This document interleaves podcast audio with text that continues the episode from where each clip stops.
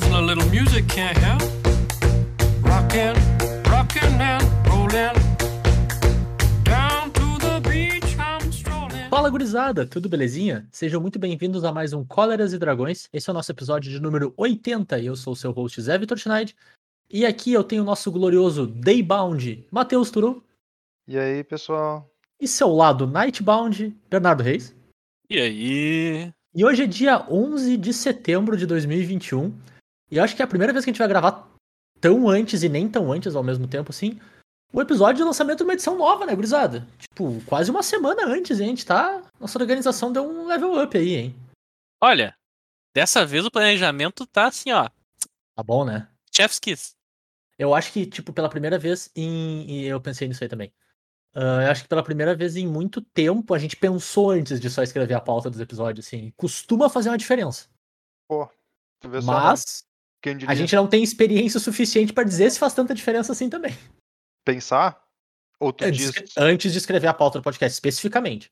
Ah, tá, não, tá. É. E contra isso, eu não- eu, não tenho data point o suficiente pra avaliar se faz uma grande diferença ou não ainda. Hum, Mas talvez em é, breve a gente possa dizer isso. A, a gente pensou tão poucas vezes que não tem como saber mesmo. Exatamente. E hoje, como é um episódio temático da edição, a gente tá gravando de noite. Então, pra, pra gente realmente entrar na meia-noite gravando aí, pra falar sobre Innistrad Caçada Meia-Noite, ou Innistrad 3.1, ou Innistrad Lobisomens, ou como tu quiser chamar. Nossa primeira volta à Innistrad desse ano, né? A gente tá vindo pela terceira vez pra esse plano já. E a gente vai ter duas coleções, Innistrad Caçada Meia-Noite agora, e, e a outra Innistrad que é mais focada em vampiros, que eu admito que eu esqueci o nome em português. Crimson Val, em inglês, se eu não me engano, mas eu não lembro o nome em português agora. E a gente vai falar um É, pouquinho pra a vocês. outra é a do casamento da Olivia. Isso, isso, exatamente. Exatamente.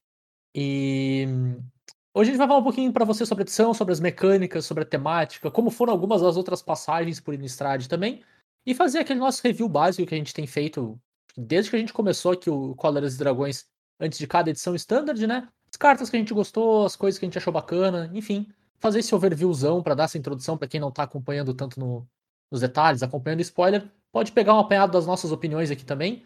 Isso tá acompanhando nos spoilers também pra ver o que, que a gente achou de algumas coisas, ver se a gente concordou contigo com as cartas que tu acha que são muito legais. Enfim, vem com a gente nessa, dá uma discutida aí na, nessa primeiro overview de Innistrad Caçada à Meia-Noite. Listen, boy,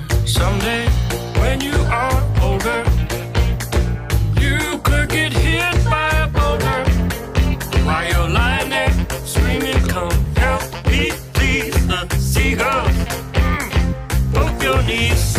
Então, bora lá. Começando pela, pelas datas, assim, só pra gente deixar vocês bem informados, assim. Innistrad Caçada à Meia-Noite vai ser lançada a partir da próxima quinta-feira, então 16 de setembro, tanto no Arena quanto no Mall. Então, a partir dessa data ela já vai estar disponível lá pra te draftar, pra te jogar selado, esse tipo de coisa assim. Vai começar a ter pré-lançamento de novo, e aqui a gente acha que é legal de fazer esse disclaimer, né? Alguns lugares já estão abrindo levemente pra isso. Fora do Brasil, muito mais do que aqui, né? Mas já tem algumas lojas com, então se tu se sentir confortável, em especial já tiver vacinado, se tua loja tiver um controle que tu confia, tem a possibilidade de jogar o pré-release dessa edição. Pessoalmente, eu ainda não me sinto confortável, eu não vou. Talvez na próxima, não sei dizer ainda. Mas fica aí listeners beware, né? Basicamente. Cara, estudos ah, indicam que o cheiro da carta recém-aberta do booster, ele mata o corona no ar. Então, Ah. Tá, mas e a máscara não atrapalha pra te sentir o cheiro? não, porque tu não tá tendo que sentir o cheiro. O cheiro mata o corona, ele não mata tu. Ah, mas vírus sente cheiro, vírus tem nariz? Não, tu entendeu? E, e de todo modo, o lançamento físico e a rotação de fato, né? Quando essas cartas passam a valer no Standard, é a partir da sexta-feira seguinte, né? Então, no dia 24 de setembro, então a partir dali, a gente tem o evento da rotação, muda tudo, cai o Standard, tudo que a gente já falou na semana passada aqui no podcast também. E como vai E- sair dia 16 no Arena, encerrem seus drafts até o 16. Eu acabei de lembrar que eu tenho um que tá aberto. Ótimo ponto. Mas enfim, adentrando em Innistrad, então, Matheus, explica um pouquinho pra gente a temática do mundo de Innistrad. Assim, já é um mundo que a gente tá vindo pela terceira vez, então gosto de acreditar que os jogadores de Magic gostam bastante de Innistrad, né? Então fala um pouquinho pra gente dessa temática e o que, que atrai tanto todo mundo que já passou por ele um pouquinho. Então, Innistrad ele é um mundo onde o lore é baseado em terror clássico do, do nosso mundo, então por isso que tem uh, representações clássicas de vampiros, de lobisomens, de múmias, múmias não tanto, mas de, de zumbis, tanto os zumbis mais clássicos como os estilo monstro Frankenstein e coisa assim. Ele ele tem essa, essa temática de terror gótico, ele é um plano bem dark, né? A edição sempre é bem depressiva, entre aspas. E até hoje as, as, as edições conseguiram trazer de uma forma bem razoável essa representação, inclusive essa aqui também está trazendo. A que mais destoou foi quando teve os Eldrazi em Innistrad, né? Porque os Eldrazi hum. fazem qualquer coisa destoar. Essa é a moral deles. Mas ainda assim eles conseguiram ajeitar direitinho com a ideia da Emrakul enlouquecendo todo mundo, que também é, um, de certa forma, uma temática de, de terror. Né? É, Mas é um plano dizer, bem né? focado nisso. Conecta com aquela visão de terror meio cósmico, né? Meio chamado sim, do Cthulhu, sim, essas coisas assim. Que é, Total. é, vamos lá, um nicho do nicho, né? No fim das contas. Uhum. Mas eu concordo contigo, foi feito de uma maneira muito bacana, né? De conseguir passar exatamente essa sensação, né? De uma criatura que é, a, a, vamos dizer assim, a, além do stretch lógico que tu já faz para aceitar os terrores do plano, né? Tu ainda dá hum. um saltinho a mais para aceitar que existe alguma coisa cósmica maior que a tua, os teus... Que faz os terrores do plano ficar miudinho, né? Aí... aí estraga a brincadeira. Não só miudinho, mas como ainda assim parece que faz sentido. É, é muito bem construído mesmo, assim. Hum. Acho, acho legal, assim para mim também tem um ponto interessante em Innistrad, aí já é mais do ponto de vista de limitado, que desde a primeira Innistrad eles conseguiram fazer muito bem a ideia de tipo, ah, beleza, tem os monstros, né? Tem vampiro, tem lobisomem, tem essas coisas, mas então também tem os humanos, e os humanos como tribo. Uhum. Tipo, até então eu nunca tinha visto humano como tribo em edição, sabe? Tipo, ah, é verdade. Tem coisa razão. assim forte de sinergia de humano. Começou a aparecer lá na primeira Innistrad do meu ponto de vista. Porque eles faziam essa, essa ideia, assim, tipo, ah, os humanos como tribo têm que ter uma condição de resistir aos monstros do plano, né? Sim, com certeza, porque, né, quer queira, quer não, são as criaturas mais frágeis, talvez, né? No, uhum, num plano com, essa natureza, né? E até para pegar o gancho, assim, pra gente falar um pouquinho de como é que foram as passagens, uh, vamos dizer, mecanicamente, né, em termos de jogo, eu acho que, tipo, nós três já estávamos jogando Magic no... nas duas Innistrades, né? Acho que sim, acho que nós três estávamos já. Então a gente pode falar um pouquinho sobre como foi o... a... essas passagens mesmo, né? Como é que foi no limitado, como é que foi no standard, quando o Innistrad teve por aí. Bem por alto nível, assim mesmo, só para dar um, dar um contexto. E eu acho que, no certo modo, gerar um pouquinho de expectativa, né? Muito bem. Vamos lá. Do ponto de vista de limitado, a primeira Innistrad é tida até hoje como uma das melhores limitadas que já existiu. Uh. Ela era uma edição completamente fora do normal. Era muito interessante, porque é até difícil de explicar exatamente o porquê que ela era tão boa, ela só era boa. E ela te dava muita condição de fazer muita coisa, muita coisa diferente, muita opção. E uhum. tinha todo tipo de deck. E tinha deck maluco que nem fazia sentido existir ilimitado que existia. A exemplo do deck que similava todo o deck. para daí começar a ganhar o jogo. Eles não descobriram esse deck de... quando caiu no Stride? Praticamente no final, sim. Tipo, a edição não tinha mais um mês quando descobriram esse deck. É, uhum. pra, pra, ter uma noção, né? Dizer ainda bem, né, cara? Sim, eu sim, acho não. sim, eu acho que Exato. Sim. Porque os drafts de flashback de Innistrad depois era só isso. Exato, mas aí é que tá. Inclusive, essa é a definição, cara. para mim, por isso que Innistrad era uma edição muito próxima do que dá para entender como perfeito. Até o final da edição, tava se descobrindo alguma coisa. E a coisa que eles descobriram no final da edição era a melhor de todas, inclusive. Tipo, eles não descobriram a melhor de todas na primeira semana, sabe? Claro. Então teve essa. Ele, ela tinha muitas camadas. Era uma edição com muitas camadas. Era muito bacana. A segunda Innistrad foi um pouquinho mais simples do ponto de vista de limitado. Ela, era, ela foi uma edição muito boa e tudo mais. Ela teve umas mecânicas bem interessantes. A exemplo da mecânica de sub. Uh, eu não vou lembrar o nome, Submerge? Não. É, Submerge. É não, Submerge? Emerge. Emerge. Emerge, é, exato. É, Emerge faz sentido, Submerge não faz sentido. Ah, dos Eldrazi, que tu usava pra descontar o custo de mana de uns bichão gigante, coisa assim. Tinha aquela mecânica de pista que também foi muito boa, deu bem Uhum. certinho, deu uma sinergia legal dentro da edição. Acabou sendo uma edição também muito boa, mas é que ela levava o nome de Innistrad e ela não era a primeira Innistrad, então.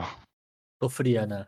É, inclusive tem uma Innistrad que todo mundo esquece que existe praticamente, que justamente por causa disso, que é a Vacin Restored. Innistrad veio numa época onde o bloco era para ser. A edição era para ser com três blocos, né? E o limitado fazia uso disso. Mas Innistrad especificamente separou o terceiro bloco. A Vacin Restored era feito para ser jogado separado da- das primeiras duas edições de, de Innistrad. Sim, era E- ser jogado na mesa a 7km de distância, lá no cantinho pé da lixeira. Exato. Era ruim, Infelizmente, a Vacin Restored foi muito pior do que Innistrad normal. Eu não sei se realmente era ruim. Tipo, se ela era uma edição ruim. É que eu acho que ela, ela decaiu tão rápido, vindo de um, de um ponto tão alto, que ela acabou ficando parecendo pior do que era. Agora, ela definitivamente não era boa. Ela, tipo, ela não era parelha com a outra, nem ferrando. Tanto que Sim. é mais fácil esquecer que ela existe do que lembrar dela. Às vezes a gente até esquece que é diretamente conectado à Innistrad, né? Tipo, não, não, a Vacina Restore é outra coisa, deixa lá. Não, Exatamente. não mistura, com- não mistura com as coisas legais aqui. E... Apesar de a Vacin Restore ter nos trazido o milagre, que é uma mecânica bacana pra caramba. Aquele memezinho do Dude lá. Não fala dessas coisas, né? Esquece essa coisa aí. Ninguém viu, ninguém viu, né? Agora, sabe uma coisa que uma galera viu em Innistrad? Hum. E essa eu quero perguntar especificamente pro Bernardo. Hum, E o Jundão, Bernardo? Era um Jund bom, né? che- chegou a hora de falar do standard então das Innistrad? Por favor. A primeira Innistrad, melhor standard que a gente já teve. Era, Simples né? assim. A primeira Innistrad foi o melhor standard que a gente já teve, tanto na primeira metade quanto na segunda metade, quando rotacionou ela continuou. Até eu joguei essa bagaça. Tá, Esse standard aí era incrível. As, as cartas de Innistrad tinham o power level certo e combinavam bem com o que a gente tinha na mana base. Então, assim, ó, baita edição pra tudo. Foi só, só, só certo. Tinha tribal, tinha deck carta forte tipo Jund, tinha deck de controle, tinha deck de combo, entre aspas, Reanimator. Então, show de bola. Segunda Innistrad é meme. Tá? A segunda Innistrad foi um meme, 100%. Pera, só, só volta, volta um segundinho, Bernardo. Hum. Hunt Master of the Fells e Olivia Voldaren. Pode seguir, por favor. Que, Não, você tá esquecendo, você tá esquecendo de Snapcaster Mage também, né? E essas coisas. cara, Hunt Master e Olivia. Cara, que, que, que coisa bem boa, velho. Foi, Putz, foi miséria. na. Foi na. Vamos dizer assim, na, na aba final da primeira Innistrad que apareceu aquele deck Simic maluco que matava o. o, o dava um Pongify no próprio lobo, né? Sim, sim, sim, sim. Era. Era isso aí com o experimento 1, né? Essas coisas. Sim, com o experimento 1 e o lobinho Kandai. É. Ah, meu Deus. Esse, esse negócio era tão louco que tinha até um deck de Boggles. Tinha auras. Tinha, claro, tinha um maluquinho O bloqueável. deck, pode o deck ter. Com Geist of Sandtrap. Nossa, verdade. Não, e Geist Spectral Flight. É. Bah, Pode. E de Souls, e Liga de Souls.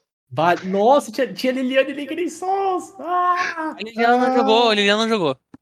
Então tinha aquele, tinha aquele Solar Flare que era no Reanimator que usava ela, não tinha? O deck Reanimator virou BG, virou Junk. E daí não usava ela. Ah, eu, eu lembro, eu lembro E- de uma. Talvez seja uma versão inicial que usava ela, um Burial Rights. Tipo- Revivia o anjo do Sol Ring, né? O anjo, o anjo que exilava.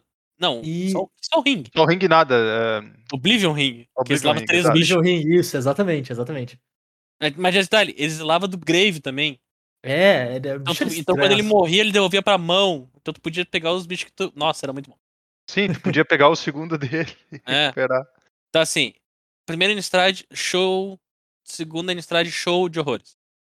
O... A segunda Innistrad foi um meme total, cara. Ou as cartas eram ridiculamente fortes pra ser banida, tipo a, Enhaku, ou então a- era o meme do power level da edição, onde a melhor removal era um feitiço que dava 3 de dano. Então, assim, ó, essa, essa edição foi complicada, cara, porque é, é um misto de 3 de dano feitiço com Enhaku, com Tireless Tracker e, e terreno que precisa revelar carta da mão pra entrar de pé. tipo, Nossa, era esse Slend horroroso. é, Exatamente. a edição, a edição era. Nossa senhora, pra... aquele standard foi quando começou, foi quando o standard começou a dar errado, cara. Foi É, quando o standard começou a dar errado. É, Ele já tava, ele já tava dando errado antes, né? É, mas foi quando Então, assim, ó, combinar, aquela ali. Aquela ali, aquela ali, tipo, meio que escancarou o troço. Eu dizer, as, as duas cartas que eu lembro da edição mesmo. Tirando a Emrakul, que, né? Emrakul é, é puxadaça, mas é, é Tireless Tracker e Spell Queller. E foi. Sabe? É meio que isso aí. Que era carta boa, legal, assim, power level massa pra standard. O resto meio que passou batido, né? O troço é... era muito bizarro, cara. Porque tinha umas tinha muita carta rara. Que tu olha Uhum. pra aquilo e tu não colocava como, como, como incomum numa outra edição. Isso é Sabe? verdade. Tinha umas cartas muito bizonhas, é verdade. Com certeza tinha umas cartas muito bizonhas mesmo. Agora, assim, Então- até é uma coisa que é legal pontuar, né, cara? Que o standard de, Shadows over Innistrad é o standard do deck do Kittel, né? É bom lembrar disso aí, que é, que é bacana. que tinha um encantamento estiloso em Shadows over, Innistrad, né? Que era uma das melhores cartas do deck, inclusive. Então é isso. Usamos o meme pra fechar o meme. E agora mover de vez pra essa terceira passagem, né, em, em Innistrad. E vamos começar falando das mecânicas que a gente tem na edição. A gente tem algumas mecânicas novas, algumas mecânicas retornantes e uma mecânica que é muito parecida com uma mecânica que já existia, mas deu uma mudada de cara, né, Matheus? Exatamente. E nós vamos começar por ela. A mecânica de dia e noite. É, tipo, tu só espera o tempo passar. É, mais ou menos isso. Antigamente em Strade existia os lobisomens e os lobisomens se transformavam da face frontal para eu não, como é que é em português? Que para face de trás? É, Eu nunca falei em português, eu acho. da carta? É, para as costas da carta. Ah, eles se transformavam toda vez que alguém passava o turno sem fazer uma mágica. Então, Uhum. tô jogando eu e o Zé, o Zé não conseguiu fazer uma mágica, é uma pena pra ele. E aí ele passa o turno dele, no início do meu turno, o meu lobisomem transformaria da face frontal para face das costas da carta. Uhum. No entanto, ele poderia se destransformar para a face frontal de novo se alguém fizesse duas mágicas no mesmo turno. Então, se tu passou o turno para alguém e no turno, tipo, se entrou num turno e num turno anterior alguém fez duas mágicas, os lobisomens destransformavam. Isso era, tipo, a mecânica era bacana e tudo mais, mas ela acabou dando uma confusão bem razoável e bem justificável porque tu podia ter um lobisomem transformado e um destransformado na mesma mesa, certo? Não fazia muito sentido e às vezes era meio difícil de manter registro carta a carta. Então a mecânica de dia e noite ela vem aí para meio que dar uma consertada nisso, apesar de que ela não muda os lobisomens antigos. Uhum. Então isso aqui não é um, uma mudança retroativa na mecânica antiga, é uma versão nova de uma mecânica antiga que corrige esse problema e traz mais possibilidades. Como é que funciona? Bom, o jogo começa não é nem dia nem noite, certo? Os lobisomens vão ter, acho que todos eles têm daybound ou diurno e noturno. Então, diurno é a face frontal da carta, noturno é a- a- as costas da carta. Quando uma carta com diurno entra em jogo, se torna dia. A partir daí, o, o jogo vai ter a mecânica de dia e noite. Que nem quando tu coloca o monarca, o jogo passa até o monarca, aquilo não vai embora Uhum. mais. Entendi. Então a mecânica de dia e noite, ela vai cuidar para o mundo inteiro, se é dia ou noite. Eles até fizeram uma token dupla face que tu pode manter na mesa. Então a token explica direitinho, ah, se começou o turno e ninguém jogou uma mágica no turno anterior, se torna noite. Se começou o turno e ninguém jogou uma mágica no turno anterior, se torna dia. Certo? E jogou duas, né? É, desculpa, isso. jogou duas, exato. E as criaturas vão se transformar de acordo. Então, quando o dia vira noite, as criaturas que têm noturno, ah, elas vão virar ao lado das costas. Quando a noite se torna dia, as criaturas com diurno vão virar ao lado da frente. Como essa mecânica ficou, vamos dizer assim, separada da carta de lobisomem, existem outras cartas que também se aproveitam dessa mesma mecânica apesar de não serem cartas diurnas e noturnas. Então tem uma quantidade bem razoável de cartas na edição que diz que se não é nem dia nem noite quando ela entra em jogo, se torna dia. O que ela está fazendo é basicamente ligar a mecânica de dia e noite. E aí ela tem efeitos que desencadeiam quando passa de dia para noite. Então tem carta Uhum. que tu compra uma carta quando, quando tu troca de noite para dia, tem carta que tu dá dano quando troca de noite para dia. E tanto faz, se tá virando dia para noite noite para dia. Ela só quer que transforme, o- que o tempo passe, vamos dizer assim. Entendi. Então tem du- duas maneiras de tu introduzir, né? A primeira é com uma carta que tem diurno, Uhum. e a segunda é com uma carta que explicitamente diz isso. Não tem a mecânica, mas a grosso modo tem a mecânica descrita na carta, né? Exato, ela vai dizer se torna dia, se não é nem dia nem noite. Entendi. Por último, existe mais um detalhe que é uma diferença importante, que é o seguinte: as cartas que tem noturno, no caso os lobisomens, que são as cartas que tem diurno e noturno, se já é de noite, tu conjura ele normal, mas ele vai entrar em jogo o lado noturno. Uhum. Então, quando está de noite, o lobisomem já entra em jogo transformado. Que é uma Certo. mudança bem relevante, né? É uma mudança bem drástica, bem relevante, e a gente pode observar, inclusive, enquanto antigamente os lobisomens tinham um, uma- um status, eles tinham ataque e defesa bem maiores do lado transformado, era bem razoável de tu ver uma soma total de até 4 pontos de ataque e defesa, né? Do, Uhum. do lado transformado, em É, relação ao outro. dobrava, né? Na maior parte do tempo. Assim, se tinha uma 2-2, ela muitas vezes virava uma 4-4 ou É, mais. uma 3-4 facilmente virava uma 6-4, essas É. coisas. Eh, As cartas cresciam. Nessa edição, os lobisomens não são tão maiores assim no lado transformado do que no lado normal.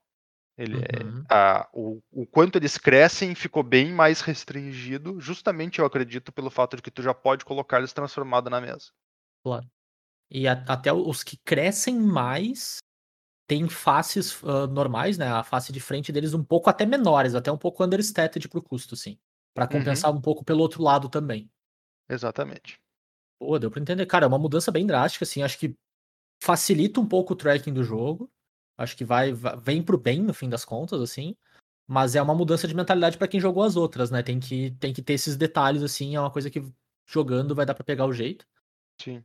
Eu vou levantar um ponto que eu, particularmente, não sou o maior fã do mundo da mecânica de lobisomem pra limitado. Apesar de eu achar divertidíssimo de jogar, ela é um po... eu acho ela muito punitiva com um pouquinho de stumble, assim, sabe? Tu perde um land drop, às vezes, e aí tu não consegue curvar com tanta facilidade e o jogo termina na velocidade da luz se teu oponente tem um lobisomem.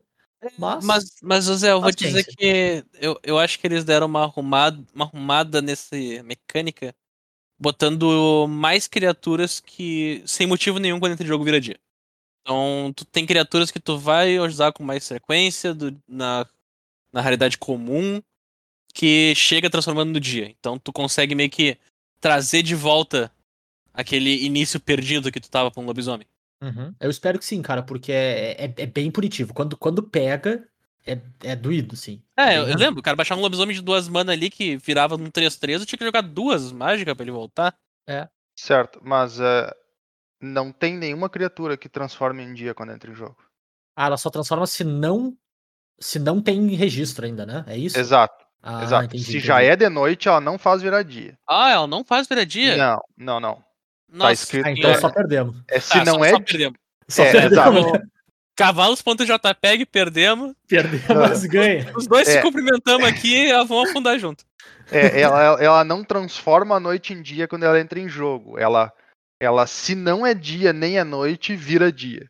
Basicamente, Entendi. ela só tá ligando a mecânica. É, Tá bom, nossa senhora, cara, eu fiquei muito triste nesse momento. bom, só perdemos. Porque eu, eu lembro do trauma de perder pro lobisomem. E eu achei que ele tinha sido corrigido.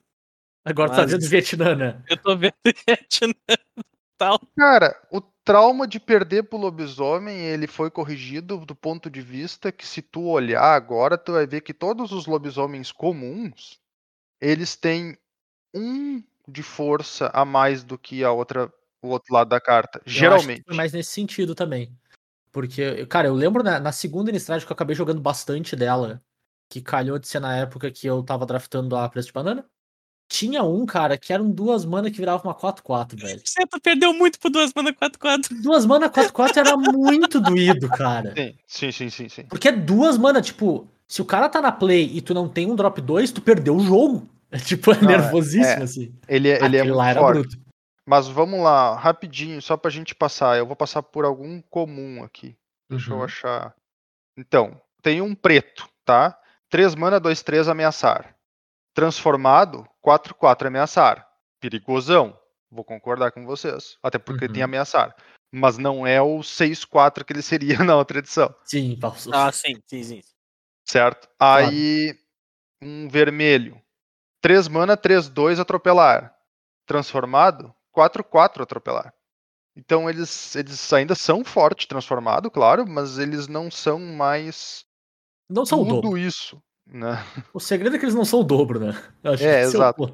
O que mais justo, cresce é um A2.5 que cresce pra 6.5. É o bicho que mais Sim. cresce no. A maior parte deles aumenta 2 de força, ou um de força e um de defesa. E assim Uhum. vai indo. É, não, é uma bela controlada mesmo. Beleza. Mas fica aí o disclaimer, pessoal. Coloquem drop. Não que não seja novidade nenhuma, né? Porque a gente tem visto bastante nas últimas, últimas edições. Mas coloquem drop 2 do deck de vocês. Sen- Sempre Alguns. lembrando que não é como se não existisse o lobisomem 5 mana 6-5 na frente que vira uma 8-7 virado. Não, e, e- não só isso, né? Ele tem o ward dos dois lados. Tem Mesmo que seja um ward. wardzinho, mas é o ward, tá ligado? É, é relevantezaço. É, exato. Então, sempre lembrando, né? Só pelo fato de que quando ele tá transformado, ele não é mais tão maior do que a frente, não quer dizer que ele ainda não é gigante. Eu achei legal. Tem um, tem um ponto interessante aqui, cara. Se por algum acaso o teu oponente consegue fazer virar noite cedo, tem um lobisomem super defensivo que é uma 3-5 alcance. que te ajuda a bloquear os lobisomens dele, pelo menos, né? Porque isso é um benefício bacana nesse sentido. Se virou noite, porque tu fez um stumble, os teus lobisomens que tu conseguir comprar depois também vão entrar na noite. Então, pelo menos, tu não entra tão atrás também. Isso eu acho que talvez seja o ponto mais relevante dessa mecânica mudar, assim. O teu oponente flipou o drop 2 dele, tu, não tu faz o teu drop 3 flipado também. Fora que a gente tem que lembrar, né? Não é porque tu perdeu o teu drop 2 que virou noite.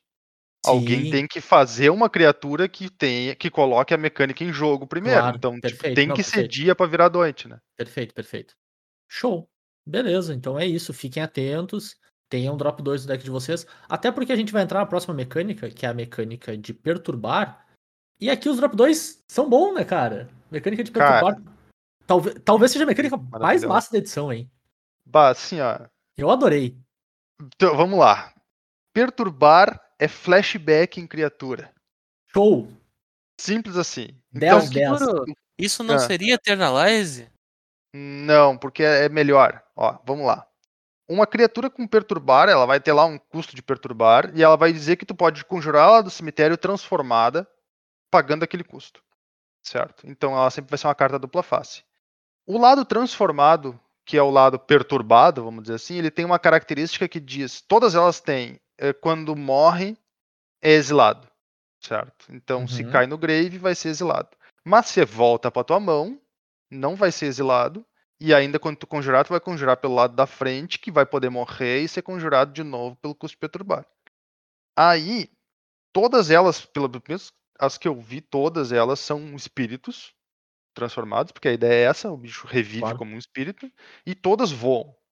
Show. Então, Show tipo, total. cara, é só vantagem. É muito bom. E os custos de perturbar não são altos. Isso também me chamou bastante atenção, porque não tem nada a ver com a mecânica, tem a ver com o design das cartas. Os custos de perturbar são super pagáveis. Tipo, eternalizar era uma mecânica bem razoável pra esse tipo de coisa, mas às vezes tu olhava uma carta e tu olhava, pô, eternalizar 6 esse troço, tá ligado? Não parecia tudo aquilo. É, a criatura que é 6 aqui vira uma 4-4 voar vigilância, o que faz completo sentido custar 6 mana. É uma bem- carta de 6 mana que tu conjura da tua mão por 6 mana. Exato, exato, exatamente. Tem um Dragonete que, de um lado, ele é 3-2 voar, e quando tu dá flashback nele, ele é 2-2 voar. É, eu achei Sim. maravilhoso, eu achei incrível muito essa bom, carta, bom. incrível. Ele é 4 mana na frente pra recapitular 5. Uhum. Muito bom, cara. Muito bom mesmo. Cara, mas é, e eles. E tem um- uma porção deles que são bem interessantes. São cartas boas mesmo. Não, Uhum. inclusive tem alguns que tu fica pensando se tu vai ter que bolar um jeito de matar teu próprio bicho pra poder conjurar o outro lado. Só sabe? que tu faz, tu bloqueia um lobisomem no início do jogo. É, Pode ser, pode ser, mas é. Tipo, há um, tem um exemplo que eu acho muito bom, que é justamente o 6 mana 6-6. Uhum. Transformado, ele é uma criatura 6 manas 4-4 Vor Vigilância, não é 6-6. Mas, tipo, uma criatura bem de verdade. Vor Vigilância por 6 manas. Então, a parte da frente dele é um bicho 0-4 que talvez segure uma criatura com 4 de força do outro lado da mesa, porque o cara não quer que tu faça um 4 mana, um bicho 4-4 Vor Vigilância, tá ligado? O cara vai se ver obrigado a não atacar com a 5-5 dele, talvez, assim. Ou qualquer coisa parecida. Pode, não vou dizer que vai ser frequente, mas tem uma chance boa de que aconteça de o cara não poder te atacar ou não querer te atacar por um ou dois turnos, porque ele não quer te dar a oportunidade de melhorar tanto assim a tua criatura. Perfeito. Cara, é uma mecânica muito bacana. Achei muito boa mesmo, assim. Bem pensado. Eu só tenho que fazer um leve disclaimer, assim. Le- bem leve, assim. Que não tem a ver com a mecânica em si. É meio que junta as duas. É muita carta de dupla face. Vocês estão precisando de slot de carta nessa edição, hein? É muita carta que é duas cartas, velho. É pra contratar mais artistas. né? Ah, boa. Gostei do, gostei do pensamento. É isso aí, esse é o pensamento correto. Show! Vamos para a próxima mecânica, então, que é a mecânica de conventículo. Coven. Conventículo, é, um nome não ficou muito bom em português não, né? Mas tá certo, né? É a tradução correta da palavra. É, só não ficou bom. É isso. Né? Ó, e tu reclama que os caras botaram Coven no nome da mecânica. Justo, ele não soa bem, é isso que eu quero dizer. Bom, então conventículo basicamente ela é uma mecânica que ela vai desencadear ou poder ser ativada. Tipo, a tua criatura vai ter uma habilidade ou a tua mágica vai ter uma condição. E essa a condição para te poder ou ativar a habilidade que está relacionada com o conventículo ou desencadear a habilidade que está relacionada com o conventículo é que tu tenha três ou mais criaturas com poderes diferentes. Então, vamos para um exemplo. Existe uma criatura, tá? Que ela é duas mana um. Ela entra em jogo, tu pode buscar um card de planície básico do teu deck e botar na tua mão e embaralhar, certo? Então, uma cartinha razoável. Duas mana um. Ela já tá buscou- parecendo super isso aí. Sim, sim, sim, sim. Duas é, mana, um busca uma planície? busca uma planície e bota na tua mão. Poxa, É. E ela ainda tem uma habilidade que é conventículo, três manas, transforma ela. Então, para te transformar ela, tu tem que controlar três criaturas ao todo com poderes diferentes. Então, se tu tiver ela e uma 2-2 e uma 3-3, tu pode ativar. Né? Ou se tu tiver ela e uma 0-4 e qualquer combinação, né? Três criaturas, Uhum. poderes diferentes. Transformada, ela vira uma 3-3 lifelink. Então, tipo, não é muito fácil colocar o, vamos dizer, montar o conventículo, vamos dizer assim, porque são três criaturas, elas têm que ter ataques diferentes. Às vezes não é simples tu manter uma mesa assim. colocando um dos mais complicados na mesa, que é o 1, cara. Sim, verdade. sim, sim. Nesse caso, sim. Inclusive, inclusive as cores de conventículo que são principalmente branco e verde, eles têm diversos efeitos que dão suporte para isso com criaturas que entram em jogo botando marcador ou efeitos que botam marcador. Bom, mas essa aqui era um efeito de uma habilidade ativada, né? Eu também vou procurar um efeito de uma habilidade desencadeada e uma alguma outra que não é exatamente desencadeada, é mais uma condição. Eu A gente tem. Por favor, dá-lhe pau aí então. Como habilidade desencadeada, a gente tem como exemplo a Cavalaria Luz de Velas, que é uma 5 manas por uma 5-5 mano cavaleiro, que diz conventículo. No início do combate, no seu turno, se tu controlar três ou mais criaturas com poderes diferentes, ela ganha atropelar até o final do turno. Então tu já tem um, tu precisa de mais dois, aí diferentes de 5, né? E diferentes entre si, pra te ter uma 5-5 atropelar. Uhum. Easy, easy as it is. Mais um exemplo interessante. Tem uma mágica instantânea de duas manas. Aí que eu Que tô diz- com ela aberta na tela. É, a criatura alvo recebe mais dois, mais dois até o final do turno. Tá? Então duas mana mais dois, mais dois até o final do turno. É uma combate trick bem comumzinha. Não tem nada de especial nela. Mas. Mas diz depois, ou seja, depois que tu já colocou o bônus, se tu controla três ou mais criaturas com poderes diferentes, compre um card. Aí ficou O bom. que, se, se essa condição aqui é atingida, a carta é show demais. Poder dos costumes antigos, rapaz. É, Exatamente. no meu Sabe- tempo, sabe que que é um carta costume clássica do antigo? meu tempo era que era bom, né? Sabe o que, que é um costume antigo? Usar Combat Trick. E segue funcionando que é uma beleza, hein? É, exatamente. É interessante porque hoje em dia é capaz de ser mais fácil do que antigamente. Combat Então- Tricks são utilizados menos do que deveriam e mais do que deveriam ao mesmo tempo. Uhum. É, tipo a internet. Então é isso, né? A gente passou pela habilidade ativada, habilidade desencadeada e texto de carta, vamos dizer assim, né? Que só checa. Uhum. Então, show com o ventículo aí. Eu acho que é, é importante só pontuar o que tu falou mais cedo. É mais difícil que parece. Acho que esse é o ponto principal. Não é tão simples assim de ter três criaturas com poderes diferentes. Mas também não é tão absurdamente complicado, assim. É, só tem que ter cuidado que nem sempre vai estar ativado, assim, vamos dizer. Sim. Eu chutaria algo em torno de 60% do tempo. Ativado? Talvez até um pouco, talvez até o menos, 50% do É, eu tempo. diria que menos, eu diria que menos. É, ten- Conforme o jogo se estica, a tendência é ativar, né? É, Então, a impressão que eu tenho é que os decks que vão tentar usar bastante essa mecânica vão ser uns decks que vão tentar fazer o jogo ficar mais devagar. Tipo, vão tentar criar board. Uhum. Perfeito. E por fim, a gente tem uma mecânica regressante, que é muito temático com a própria mecânica, né? Ela tá de volta, que é recapitular. Que é fa- vamos Exatamente. fazer de novo, né? E a temática com o Innistrad também. A gente teve recapitular. A primeira Innistrad, se eu não me engano, foi a primeira vez que Flashback voltou. Eu acho que sim. Porque Flashback engano, é uma mecânica bem antiga, mas ela tinha ficado de fora por um bom, bom tempo. Então, cara, Flashback é show demais. Não tem muito o que dizer. Quando tu pode fazer duas vezes o efeito numa carta só, tu só é mais feliz jogando Magic. Ah, Arthur, bre- breve explicação. Diz o que, que é flashback, qual é o teu flashback? Então, uma carta que tem. Flashback é uma mecânica que só vai ter Instant ou Sorcery. Ela vai ter um custo de flashback. E diz que tu pode conjurar a mágica do teu cemitério, pagando aquele custo de flashback especificamente. E aí ela é exilada, conforme tu conjura ela. Então não pode fazer mais de uma vez. Certo? Então, sei lá, a mágica. E aí tu vai ter todos os tipos de, de sistema entre os custos. Nessa edição especificamente, o custo de flashback geralmente é maior do que o custo da mágica normal mas muitas vezes a gente teve o contrário sendo verdade. A mágica faz a mesma coisa, né? Ela não, Uhum. não faz um efeito É o diferente, mesmo, ela faz o mesmo mesmo efeito. texto, né? Exato. Então, Matheus, só pra tirar uma dúvida assim, então tu diria que flashback, né, é o perturbar de mágica? É o perturbar de mágica, exatamente. Entendi, perfeito, perfeito. Ficou bem claro agora. Boa. Então a gente encerra as mecânicas, agora a gente passa rapidinho pelos produtos, só pra gente pontuar, né? Quem tem interesse de comprar alguma coisa, algum, algum produto selado que tá saindo. Uh, vem com os três boosters que a gente já tá acostumado agora de, de dois anos pra cá, né? Então tem set booster, collector booster e draft booster, naquelas proporções clássicas dele, né? Então tu quer draftar autoexplicativo draft booster, tu quer um booster que tem mais valor de tu abrir assim para coleção, jogar standard, esse tipo de coisa, o 7. Tu quer o booster com, com opções com cartas mais pimp, com artes alternativas, e nessa edição tem várias, assim, em especial nas cartas de dupla face. Collector Booster é o melhor pedido para ti. E tem um detalhezinho só, que tem cartas de Commander, com muitas aspas em cartas de Commander, porque elas só vêm nos boosters especiais, elas não vêm nem nos decks de Commander da edição. Tem um conjunto de seis cartas, se eu não me engano, talvez um pouco mais, deixa eu lembrar aqui rapidinho.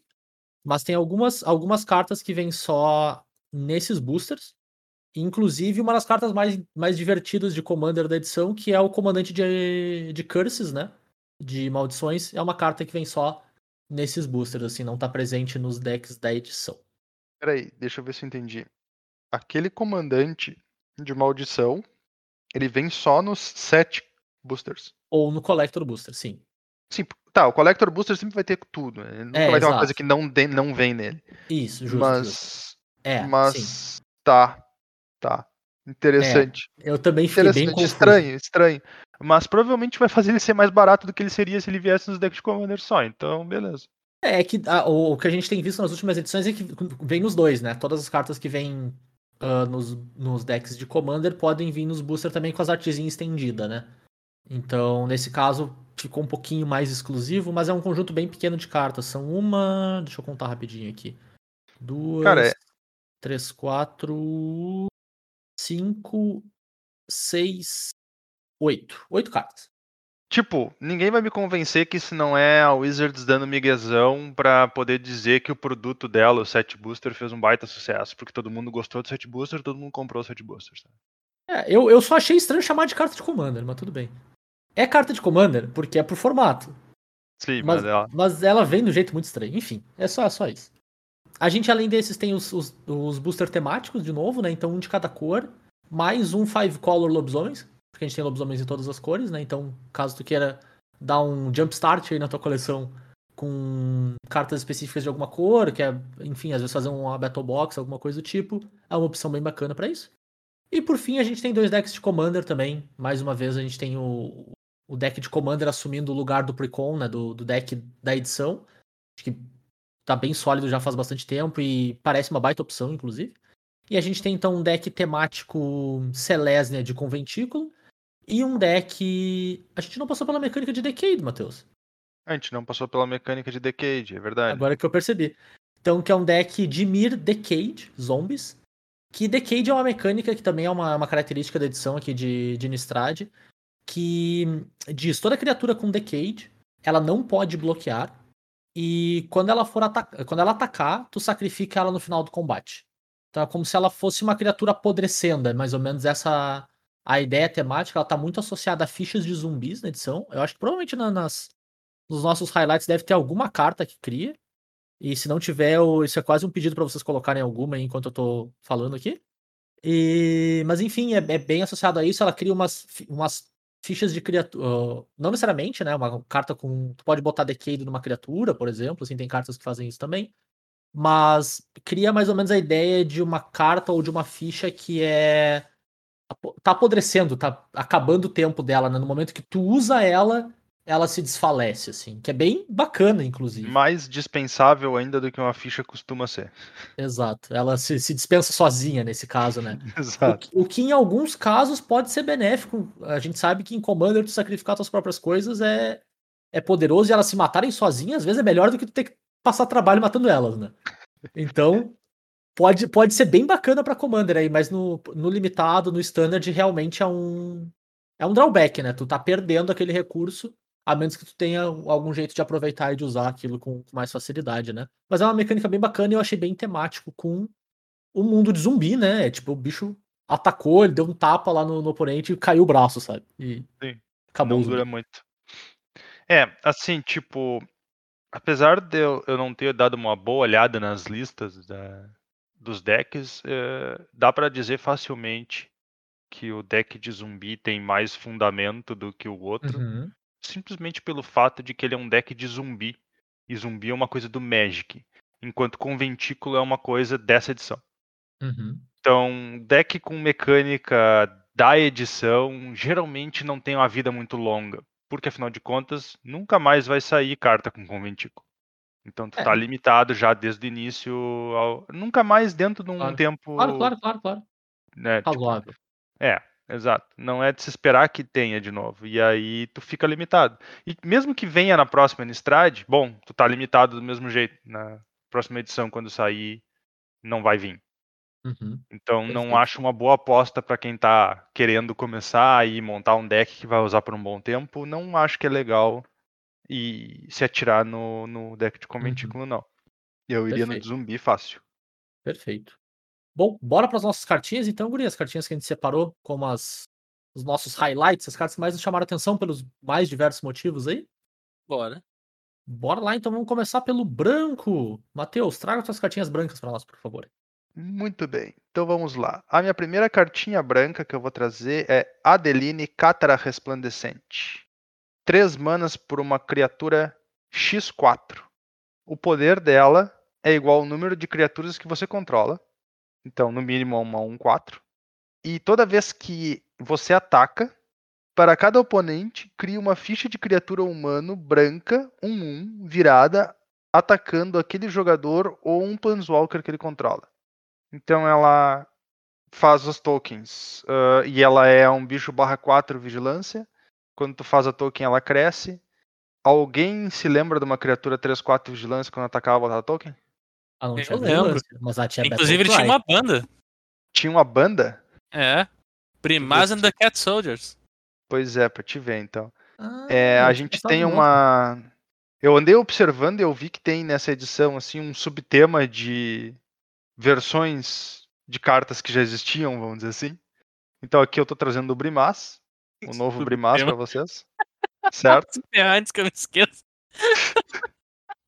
Ah, tô trazendo o novo Brimaz aí, vamos ver. Cara, eu acho que é uma cartinha que tem um certo potencial. Ela é, ela pode ser bem nervosa. Não, se tu não tivesse selecionado a carta, eu teria selecionado. É uma, é uma baita cartinha. Legítima carta mono white. Ela faz mais criaturinhas. Além de ser um, um corpo razoável, 4 de bunda não é fácil de morrer. Uhum. Ela ataca bem por causa que ela tem vigilância. E, pra questões de limitado, ela em si já é dois poderes diferentes pra cartas com conventículo. Sim. No momento que ela ataca, ela coloca como um 1 Não, e ela e, vai tipo, virar uma 2-4. veja bem. Então, ela diz toda vez que você atacar, ela, Ela não não precisa estar atacar. atacando. Uhum. Tu pode fazer Então- seu drop 2, fazer É. ela, atacar com drop Atacar. 2 e já fazer o bicho. Exato.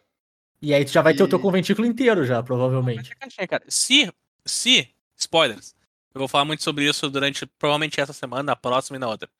O deck GW for uma realidade, provavelmente ela tá na inclusa, no standard.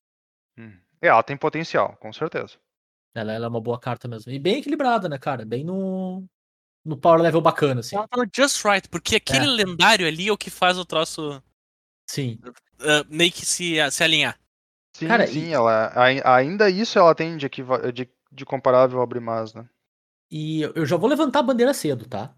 A sensação que eu tenho é que o power level dessa edição tá bem just right, hein? Tá massa. Assim, sabe? Ele tá bem abaixo dos outros, o que me deixa feliz.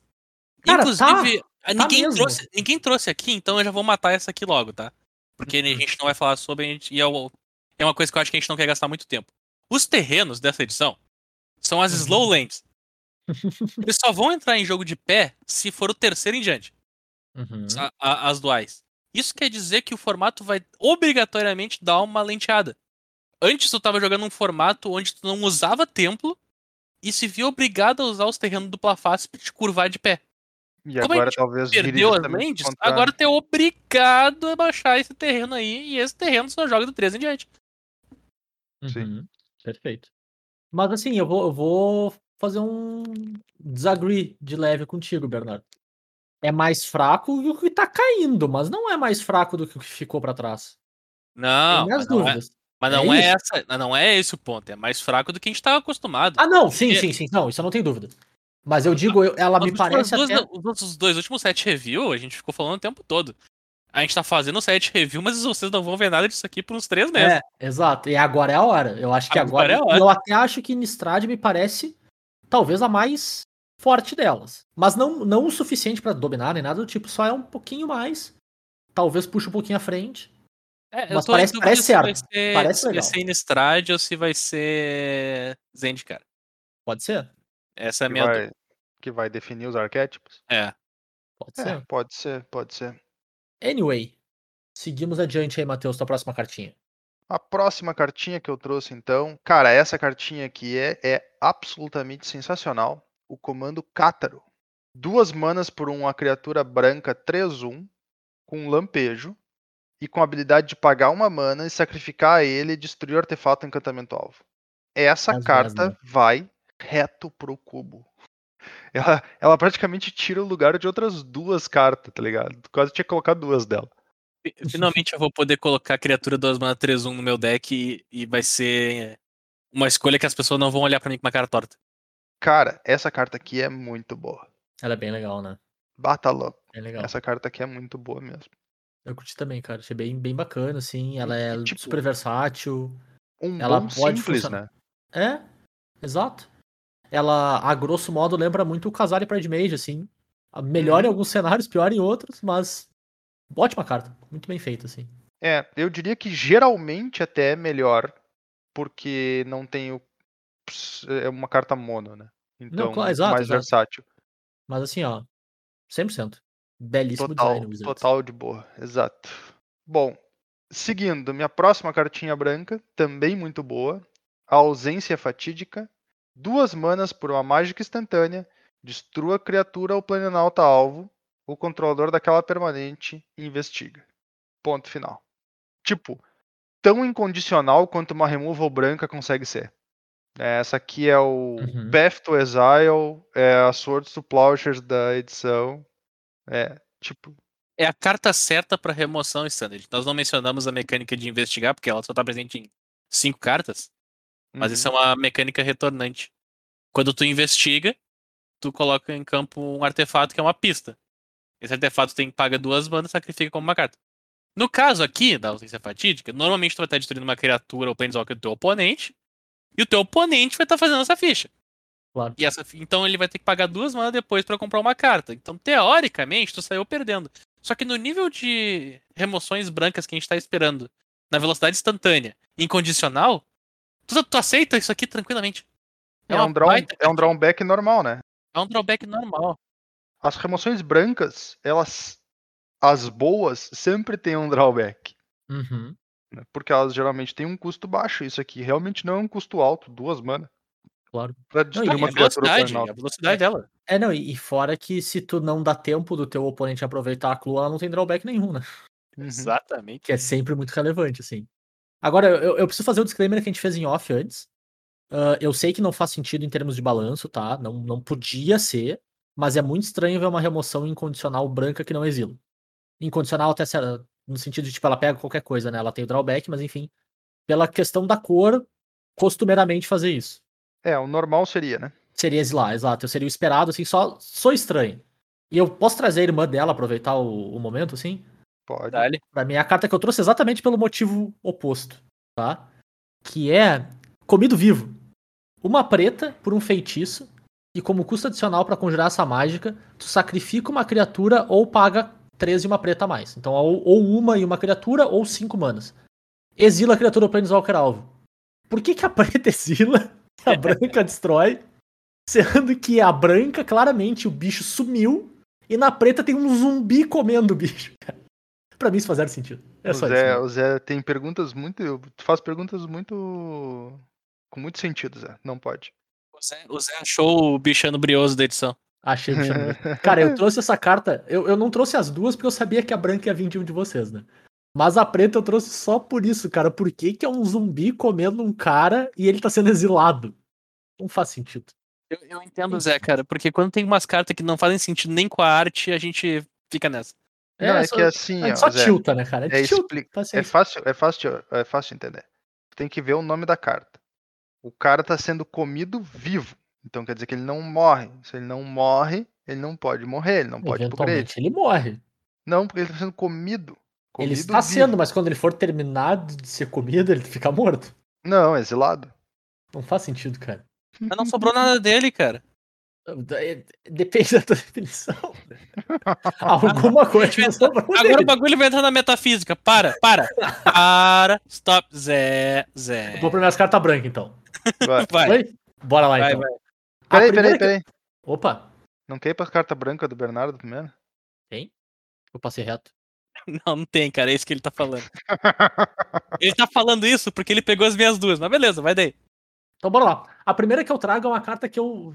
Ao mesmo tempo que me deu, tipo, sentimentos Vietnã, é uma ótima carta, assim. Não tem. Pra mim não tinha como deixar passar batido, assim. Que é. E talvez um pouco na temática do Matheus de cartas antigas melhores. É a Festança do Ocaso. Uma e uma branca por um feitiço, que tem três, três linhas de texto, assim. Se o oponente tem mais pontos de vida que você, ganhe quatro pontos de vida. Se o oponente controla mais criaturas que você, crie duas fichas de criatura humano branco comum. Se o oponente tem mais cards na mão que você, compre um card. Timely Reinforcements. Eu odiava jogar contra, mas é uma excelente carta. E a gente tá bem perto dela aqui. É uma carta que funciona super bem.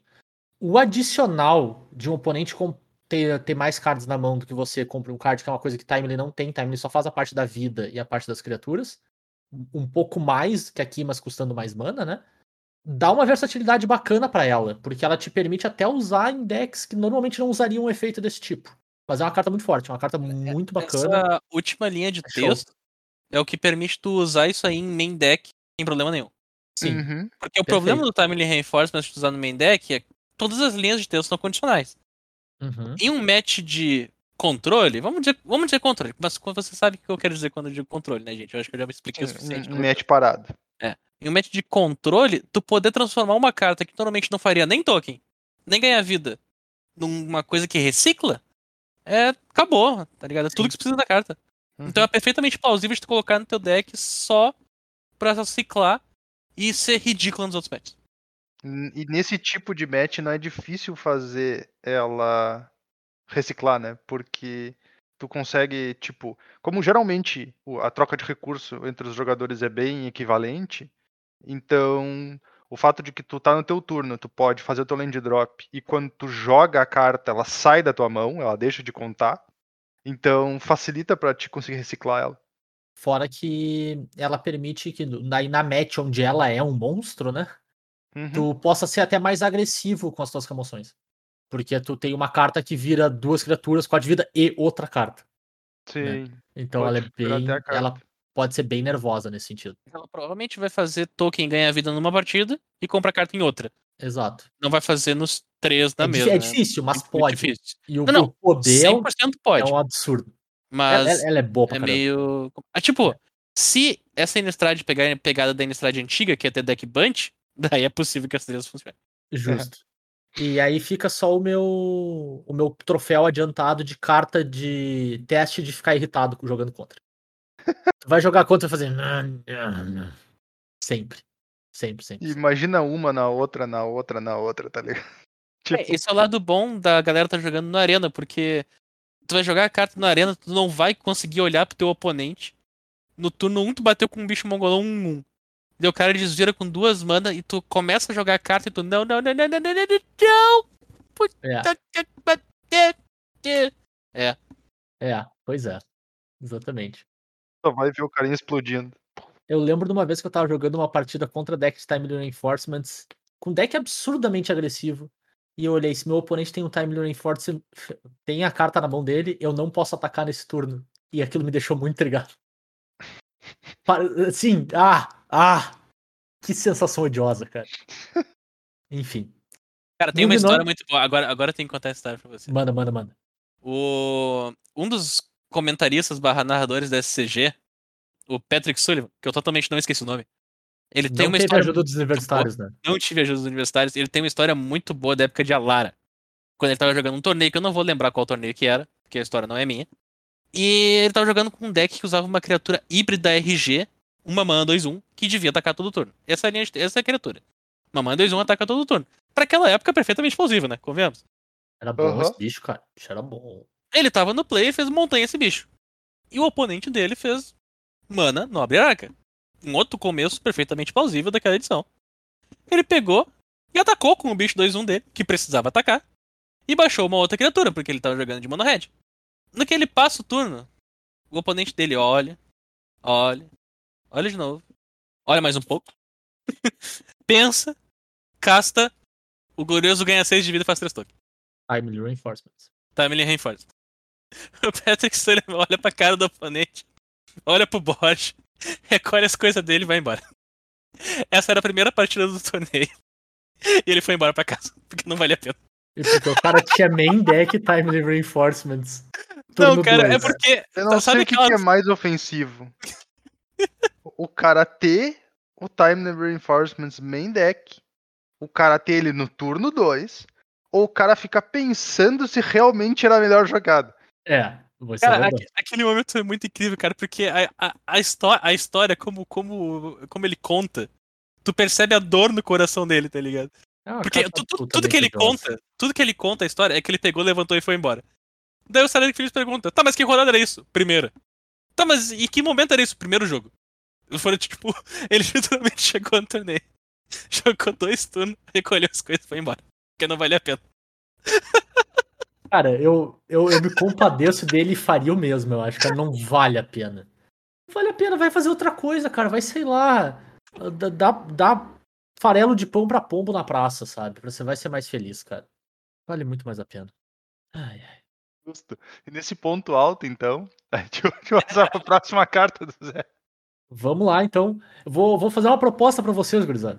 Hum, Vocês estão afim de pagar branco, branco e destruir todas as criaturas? Branco, branco e destruir todas as criaturas. Isso. Pô, pa- parece bom, parece, Parece forte. uma ótima Qual- qual é o drawback? proposta, né? O teu drawback é. Tu precisa estar jogando Commander. Opa. Tá, não tem drawback E É então. o drawback pro Bernardo, eu acho. Às vezes. Aham. 50% do tempo. E, e tu tem que ter branco no teu deck. Isso é um drawback de fato no Commander. Bom, é verdade. Mas a minha próxima carta é a- talvez a melhor carta branca pra Commander da edição. Discutivelmente a melhor cólera de Commander que a gente tem agora, né?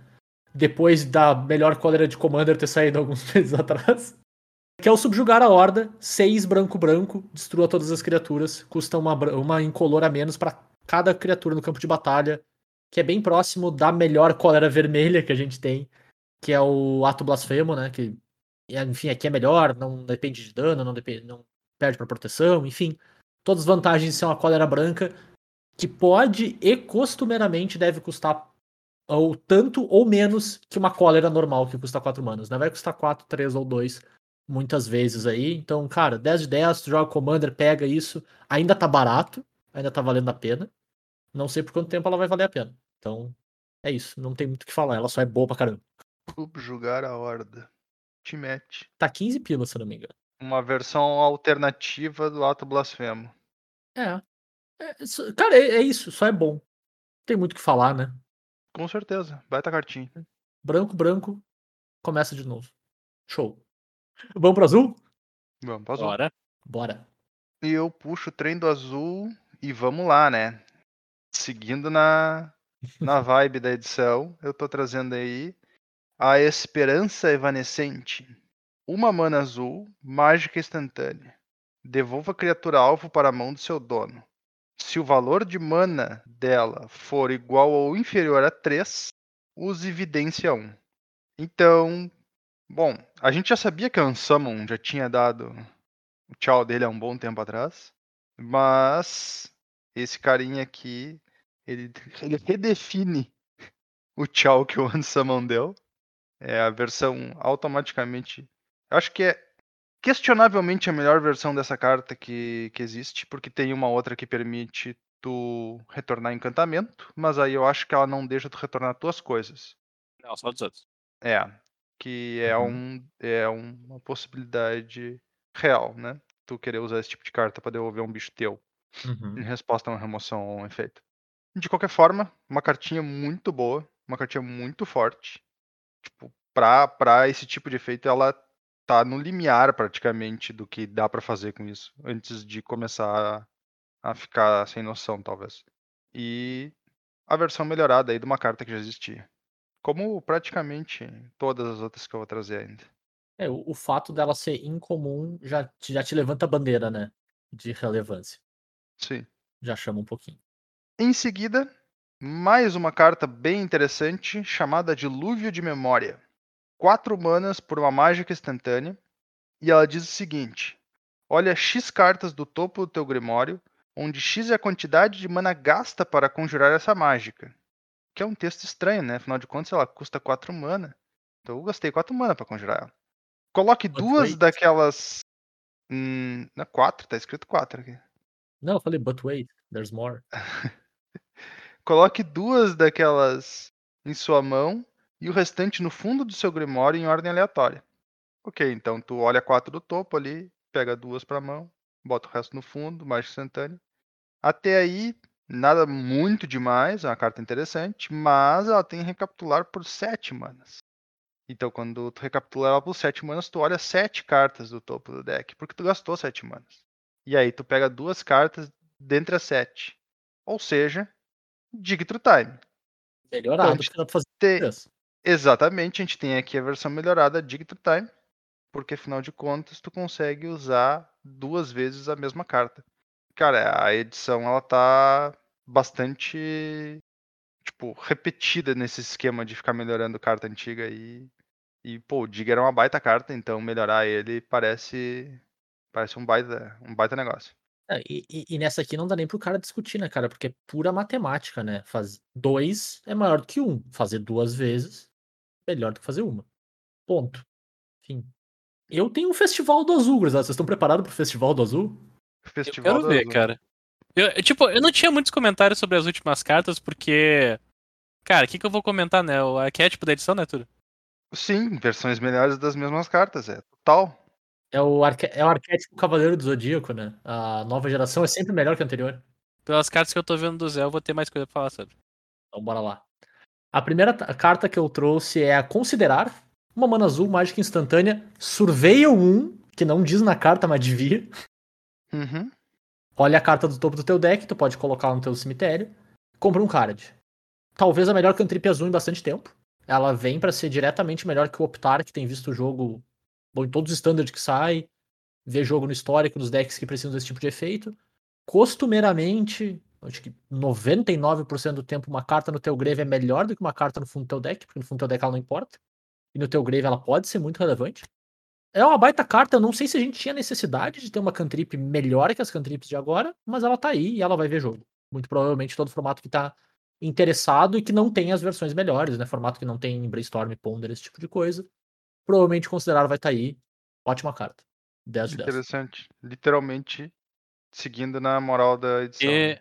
Porque, essa é a minha função e eu tenho um dever moral. ah, considerem essa carta nos decks de vocês. Justo. Por favor. Ah, uma ótima carta. Ela é muito barata, né? Ela é não barata por custo de mana, mas ela não custa muito no teu plano de jogo na maior parte do tempo, assim. E é isso. Ótima carta. Adoro ainda mais o fato de que o Zé seguiu adiante como se nada tivesse acontecido. A próxima carta que eu trago é o Abafamento Malicioso, duas azul azul para uma mágica instantânea que diz: anule a mágica alvo. Se aquela mágica for anulada dessa forma, exilia em vez de colocar no cemitério do seu dono. Que é como a gente viu ó, pro, pro formato de, de Innistrad, né? Tem muita carta que se importa com estar no cemitério, tem carta com flashback, tem carta com, com perturbar.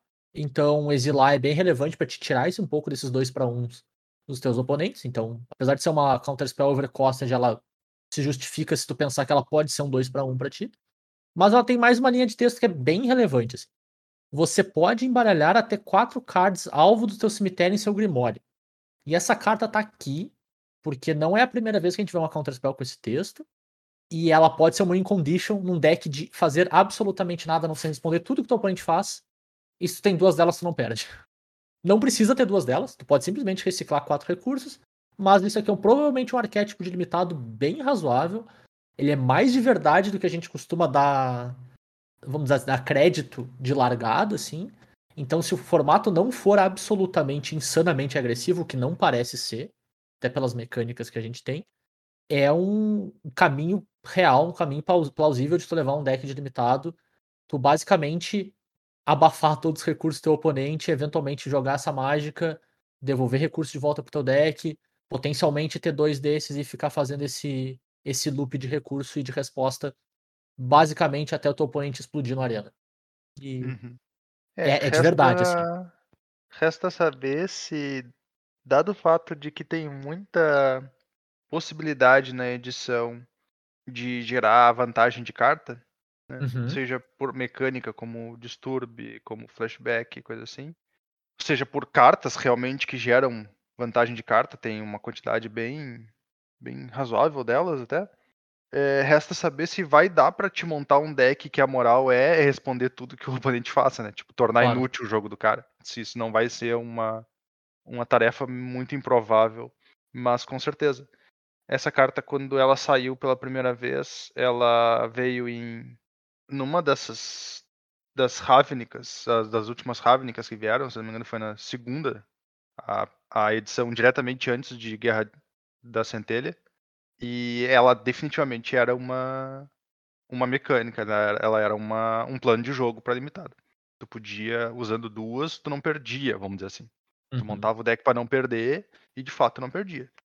Uma versão mais recente desse tipo de deck foi a do. Do feitiço de embaralhar o cemitério e comprar uma carta. Em Ravnica. Sim. Tipo, tu não tinha, tu não tinha esse negócio, mas é. É o, é o tipo. É geração arena, né? Geração arena, esse deck foi um, traumatizou muitas pessoas. Uhum. O fato de ter um deck duas criaturas. E se tu matasse ela ia voltar depois, se tu matasse ela ia voltar depois, se tu matasse ela ia voltar depois, até tu não ter como matar e morrer. Exatamente. É, esse, essa, esse tipo de deck, essa carta aí, ó, tem isso. E tem mais o. O Feels Bad de anular todo o negócio.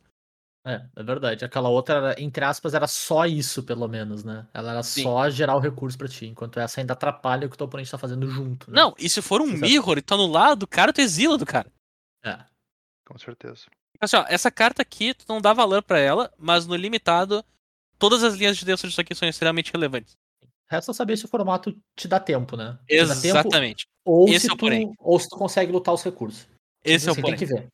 A briga de recurso vale a pena? Descubra no próximo capítulo de Innistrad um draft que a gente não jogou. É, e a gente tá aqui, né, falando um deck que provavelmente não é deck de, de dia 10 do formato, né? Forma- É deck de terceira semana lá. Quando tu vê o que, que aconteceu e pensar, vou tentar e ver se funciona. Porque não dá pra tentar nos primeiros dias, assim. é Costumeiramente falha. Tem que ver quais são as respostas que valem a pena, o que que tu tem que estar respondendo, o que que vale a pena tá, tá dentro desse teu plano, assim. Eventualmente tu pode perceber que o teu plano é enfiar um monte de criatura defensiva, sabe? Não é nem as respostas que tu precisa, tu precisa só trancar o jogo. Coisa que tu vai ter que descobrir ao longo do tempo, né? Pois bem, movendo em diante, eu trago uma cartinha que já é um conhecido nosso, já teve aí numa outra Innistrad, e ele retorna aqui pro nosso glorioso Standard, e por consequência ele vai entrar no histórico também, que ele não tava, que é o Investigador de Segredos, Delver of Secrets, uma mana azul 1-1. No início da tua manutenção, tu olha a carta do topo do teu deck e tu pode revelar ela. Se ela for uma instantânea ou feitiço, tu vira ele pro outro lado. E ele vira a Aberração Insetídia, 3-2 voar. Uma grande carta, muito legal tá ali no Standard de novo. Como no Standard tu não tem mecanismos de, de controlar o topo do teu deck tão eficientes como em outros formatos, e que tu consegue fazer essa manipulação, costuma ser uma carta com power level bacana pro Standard, boa, porém legal. E costuma ter decks bem interessantes, né? Ele faz um, os decks meio que rodarem ao, ao, ao, ao redor dele, né? E te pede uma certa construção, te pede um, pede um certo jeito de jogar que sai um pouco até do que o standard normalmente se propõe, assim. Então é uma ótima carta de estar aqui, legal ver ele de novo, vamos ver como é que ele se comporta, né? E se ele vai ter espaço aqui. Mas é uma boa edição pro formato, assim, e potencialmente uma ótima edição pro histórico também, apesar do histórico agora já ter a carta que tá substituindo o Delver em todos os formatos eternos, que é o Dragon's Rage Channeler lá de Modern Horizons 2. Uhum.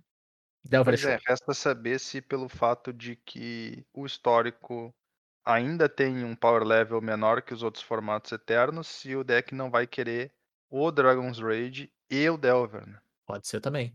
É uma possibilidade. O, o Delver é uma carta show, cara. É uma carta que. Sem, é, o standard honestiza. Uhum, Então, com eu, eu, eu, vou, eu vejo muita gente empurrando o Delver em decks que não deveria. E usando o Delver mais do que deveria em outros decks também. Porque ele é o Delver. E é uma carta legal, que o pessoal adora. Mas veremos ele passar pelo standard. Se ele vai ficar no standard, eu não sei. Mas que a gente vai ver ele passar, a gente vai. Uhum. Boa. Próxima cartinha que eu trouxe, o Tomo Misterioso, que é uma cartinha que eu gostei muito do design dela, achei muito legal. Duas e uma azul por um artefato, que tu paga duas, vira e compra um card e tu transforma ele. E tu tem que transformar. Do outro lado, ele é um. Segue sendo um artefato que tu paga uma, vira e vira permanente alvo que não seja de terreno. E tu transforma ele de volta. E eu achei muito legal, cara. Eu simplesmente adorei essa carta. Porque a gente já viu, cara, acho que uma cacetada de formato limitado aí. Artefato que compra mana, tudo que tu quer. Compra mana. Que compra carta. Tudo que tu quer é carregar aquele artefato pra gerar recurso suficiente pra te eventualmente fazer o abafamento malicioso no teu oponente lá, ele não conseguir responder mais o que tu tá fazendo. E, cara, aqui não dá pra fazer tão infinito assim, não. Então, tu, tu pelo menos tira um turno fora sempre. Ah, tu pode ser que ele não esteja do lado que tu quer na hora que tu precisa. Eu achei interessante, achei um take interessante numa carta que a gente já viu uma cacetada de vez. Tá um pouco diferente, os dois lados são relevantes, tu tem que saber quando é que tu transforma, quando é que tu não transforma. Às vezes tu vai ter que deixar de, de comprar carta pra deixar ele do lado que vira uma permanente primeiro.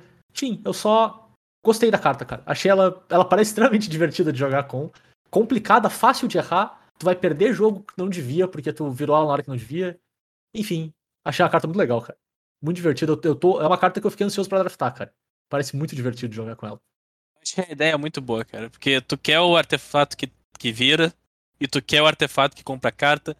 E se tu tacar os dois numa carta só, tu poupa o slot na edição, Também tem e tu essa. ainda cria uma mecânica de jogo. Achei, achei Total. 10, cara. Carta show 10, demais. 10. Seguindo na onda do azul, eu trouxe a clandestina suspeita. Uma e uma azul por um humano ladino lobisomem. Então teremos dois lados aí. Um, um. Não pode ser bloqueado. Tem diurno. Então ele introduz o, a- o ciclo de dia e noite no jogo. E toda vez que ela causa dano de combate a um jogador, compra um card depois descarta um card. Então, um looter padrão, um looter garantido, né? Já que ela é imbloqueável, ponto. E é sempre um efeito bacaninha pro deck clássico de tempo, que quer gerar um pouquinho de recurso e tal.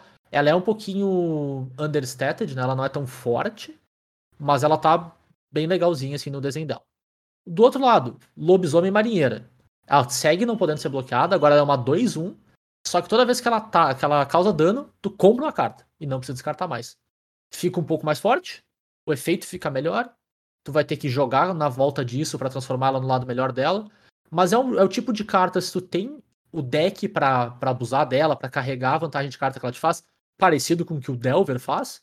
E eu não me surpreenderia se existisse um mundo onde essa carta no standard é melhor que o Delver ela é uma carta legal. É uma carta com power level bacana, uma carta que te pede para te carregar ela pra vitória.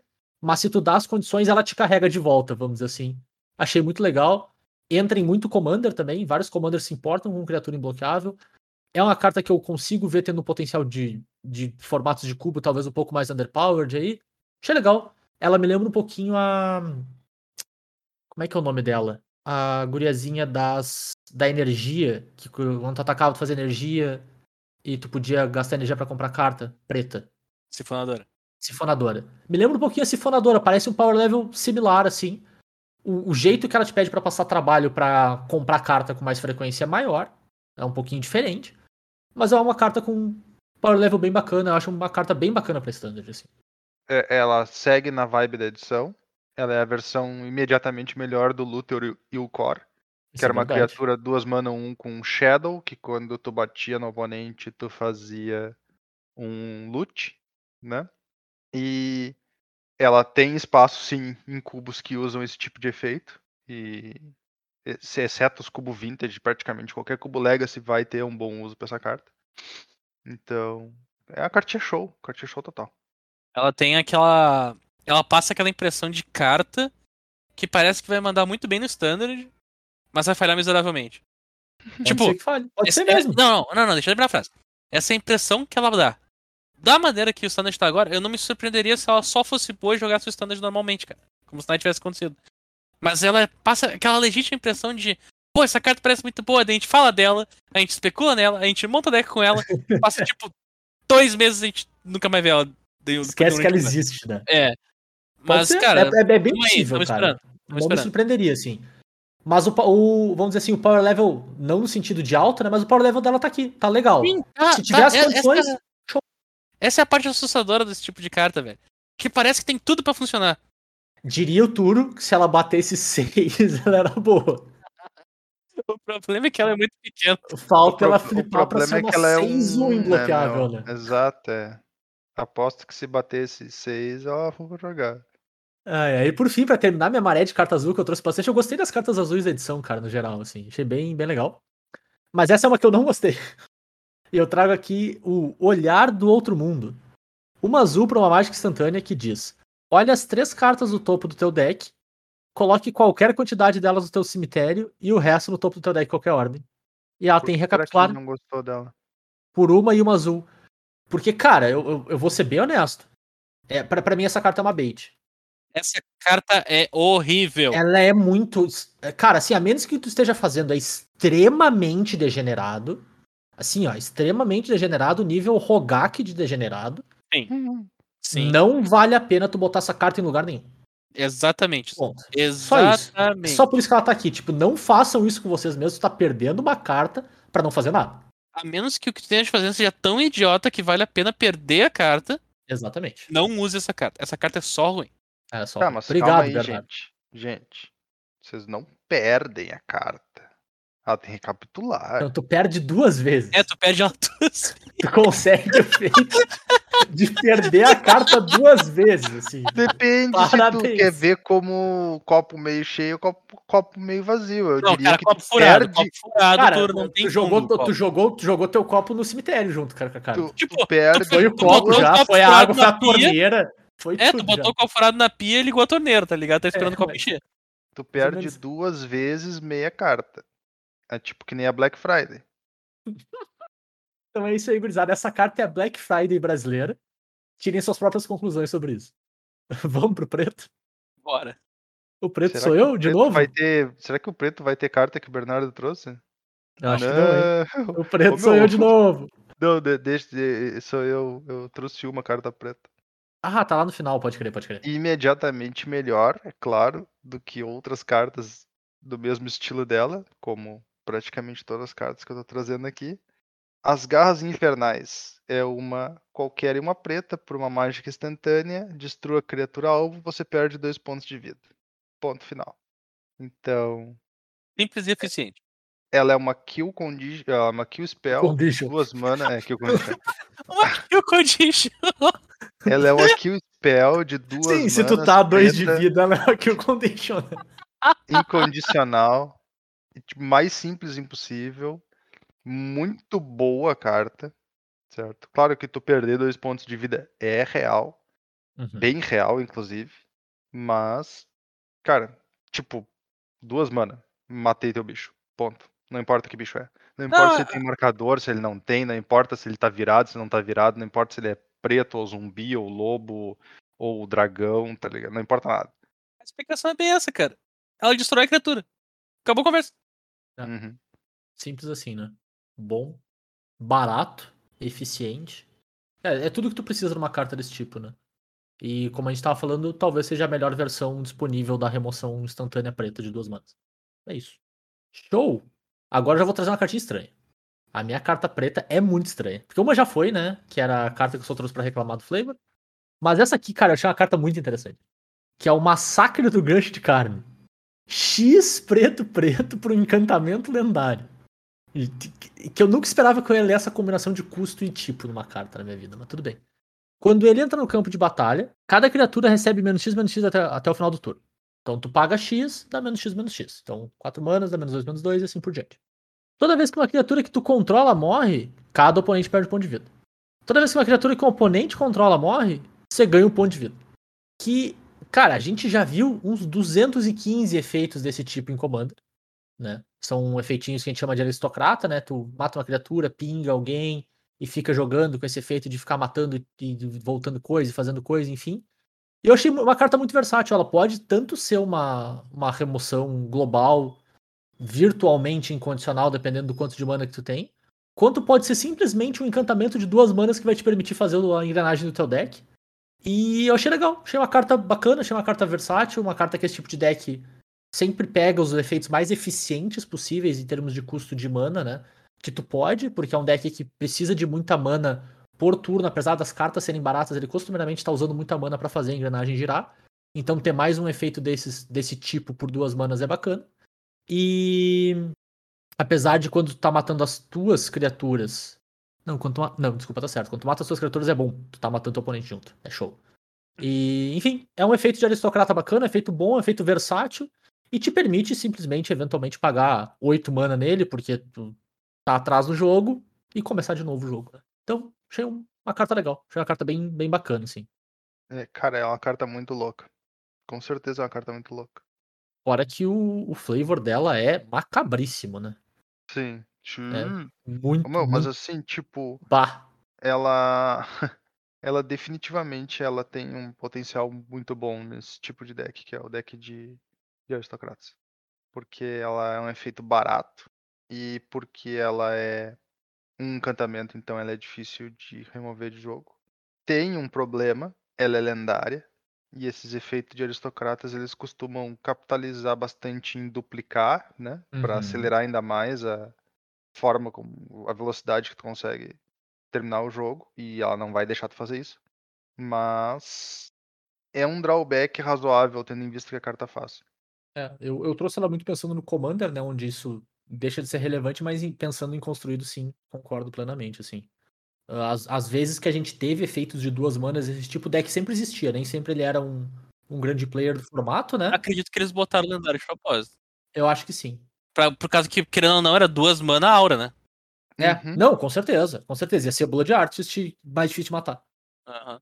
E, mas, é, mas sabe por que, que ela é lendária, né? Porque ela é o massacre do de Falar isso, cara. Não é qualquer falar isso. massacre. É o massacre. Então, né? Por favor, né? Vamos respeitar. Tem que respeitar aquele, aquele massacre. Agora é um momento, cara, muito importante da nossa review de cartas. que é o momento Bernardo se lava no vermelho. É um padrão que a gente tem visto recentemente. Mas, mais, mas é mais porque eu coloco carta depois que vocês dois já pegaram algumas. Do que propriamente eu adoro vermelho e vou botar as cartas vermelhas. Não conta a história, Bernardo. Tu adora vermelho. Vo- Você diria que o restante do time Collar e Dragões estão cagando pro vermelho? 100%. Então tá bom. Eu vou, eu vou expla- explanar vocês. Vamos lá então. Primeira cartinha que eu vou trazer, inclusive acho que é uma das melhores cartas vermelhas da edição, é a Adversária Sanguinária. Ela é um vampiro, duas mana 2-2, ah, qualquer uma vermelha, e ela tem ímpeto. Pô, das mana 2-2 ímpeto lenda ah, mítica, assim, a gente tá, já tinha uma carta antes, né? Que tava jogando standard. O Robber of the Rich. Esse mesmo. Então, pra variar, essa aqui tem um texto muito bom. Quando ela entra em jogo, tu pode pagar três manas, duas e uma vermelha, quantas vezes tu quiser. Ou conseguir. Realmente conseguir. E quando tu paga esse custo, tu coloca aquela quantidade de marcadores mais um mais um nela. Depois, tu exila até aquela quantidade de cartas de mágica instantânea ou feitiço com mana igual ou inferior a 3 do teu cemitério e copia. Tu pode conjurar sem pagar os custos de mana. Beleza, o texto é extremamente complicado. Vamos solucionar isso aqui. Criatura das mana 2-2 ímpeto, entra em jogo, tu pode pagar 3 mana. Provavelmente vai ser isso porque vai custar 5. Se tu pagou 3 mana, ela entra em jogo 3-3. Então, 5 mana 3-3 ímpeto. Pô, mas eu paguei 5 mana com uma 3-3 ímpeto. Sim, porque tu conjurou uma mágica instantânea ou feitiço de CMC 3 ou menos do teu cemitério de graça. Hum. Uma criatura 2 mana, 2, 2 ímpeto, que tu pode simplesmente fazer isso no turno 2. E mais adiante no jogo, pagar 5 mana pra ter um upside num deck que provavelmente quer jogar mágicas de baixo custo vermelho, é uma é uma cartinha muito boa. Ela não é lendária. Então, prestem atenção nisso. Tu Diria que ela poderia ser considerada uma versão melhor do Goblin Dark Dwellers? Eu sabia que vinha. E eu tô Ah, muito orgulhoso.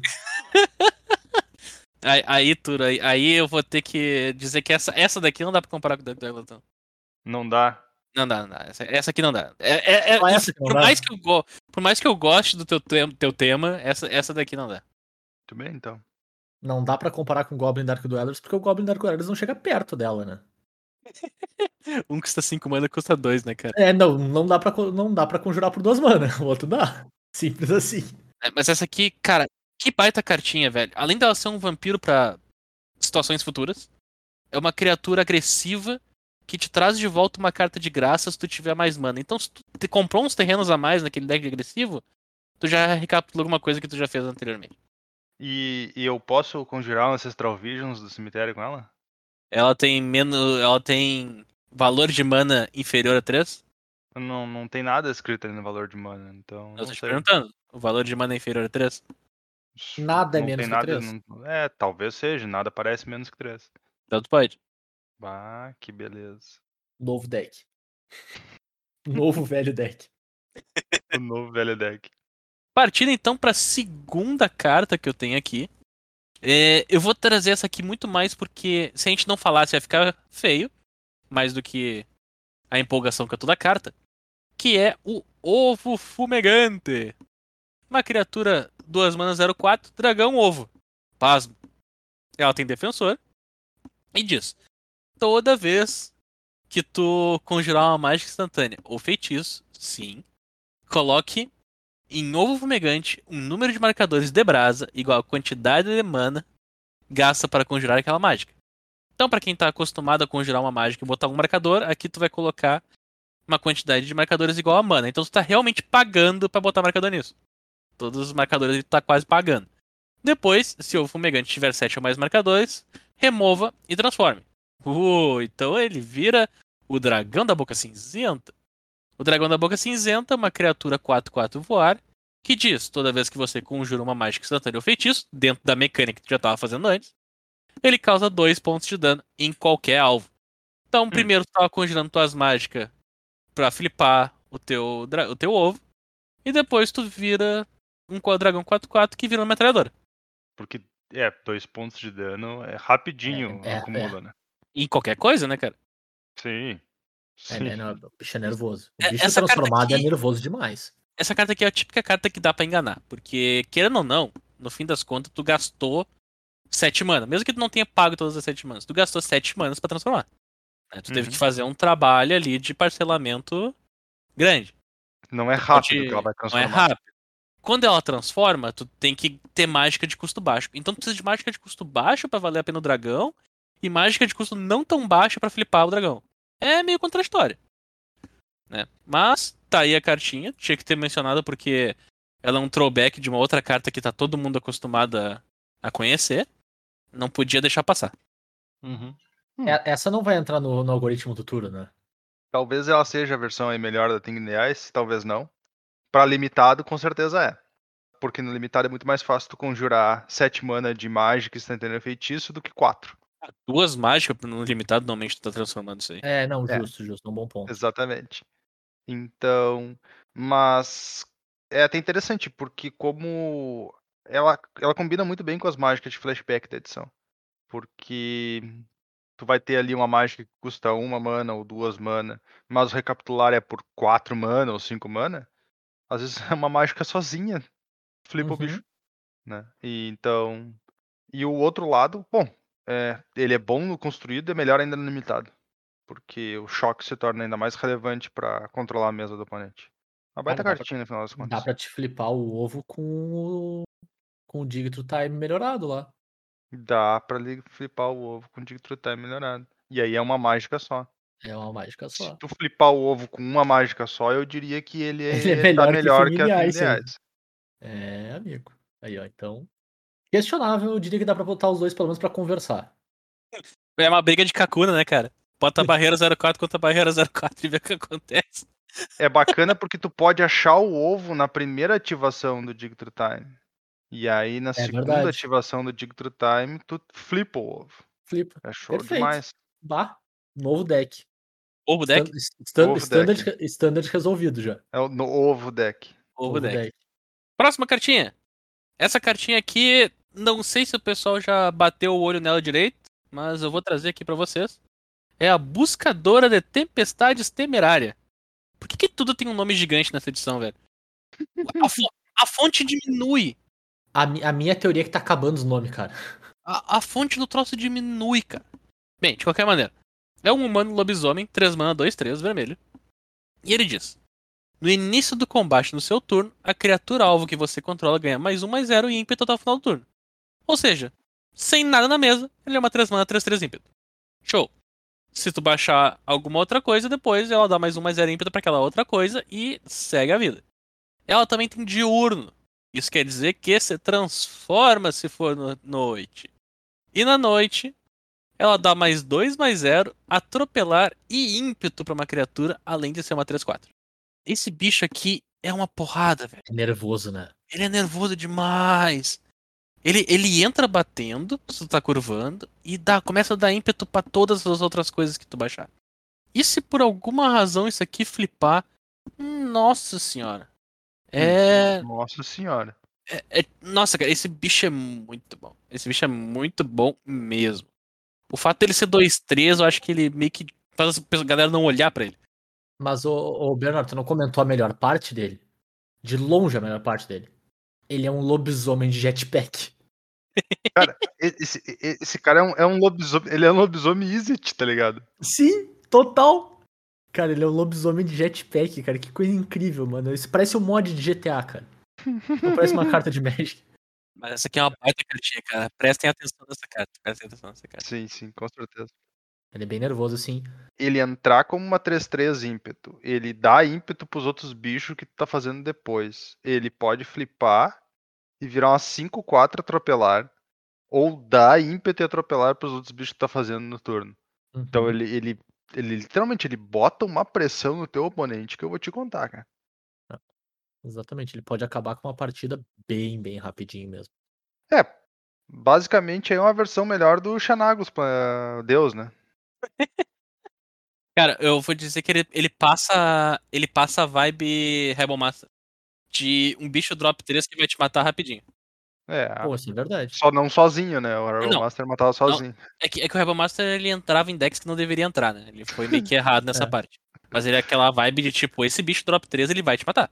O Rebel Master ele fazia às vezes do Geist of Sintraft, né? Tipo, cara, eu o- vou fazer o Rebel essa Master criatura errado. de 3 mana e tu vai perder pra ela. O Real Master era errado, o Real Master era errado demais.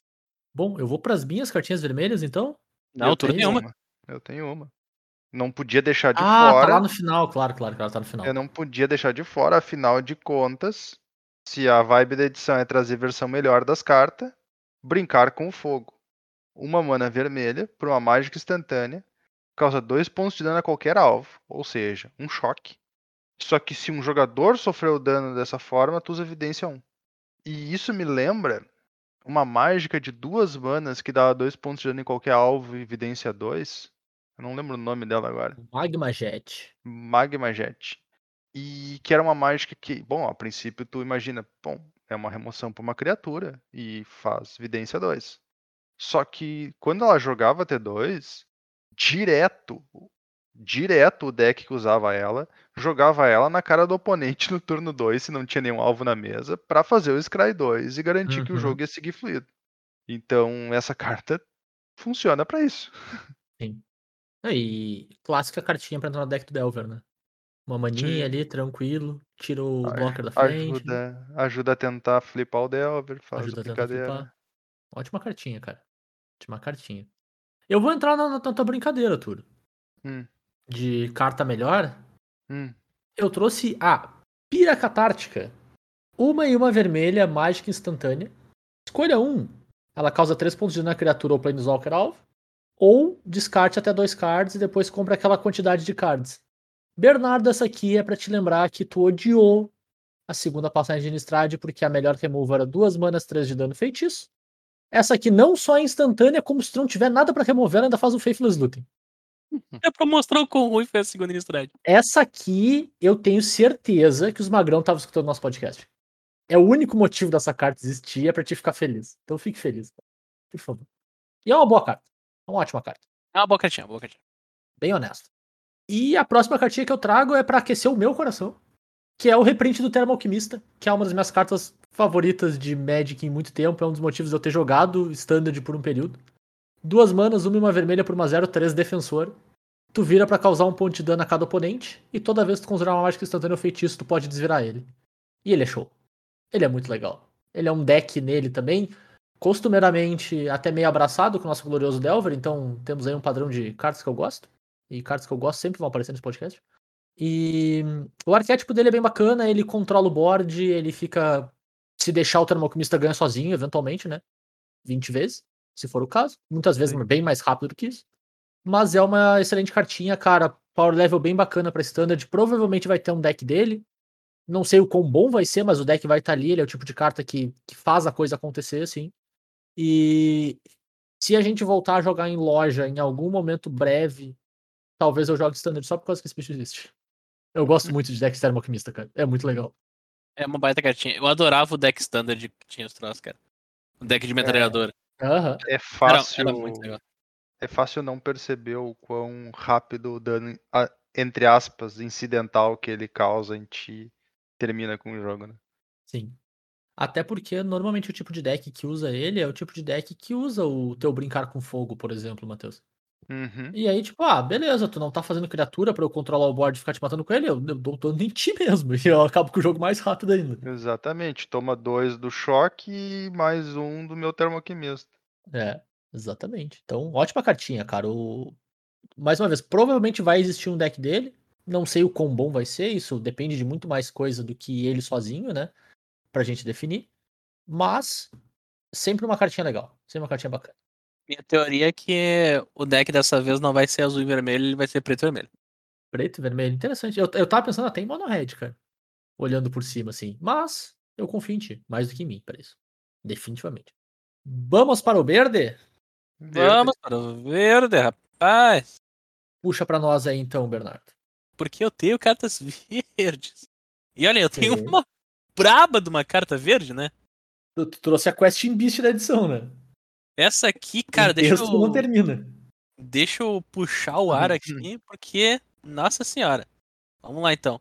Eu tenho Rain and Seven. Rain 7. Ué, e o 6?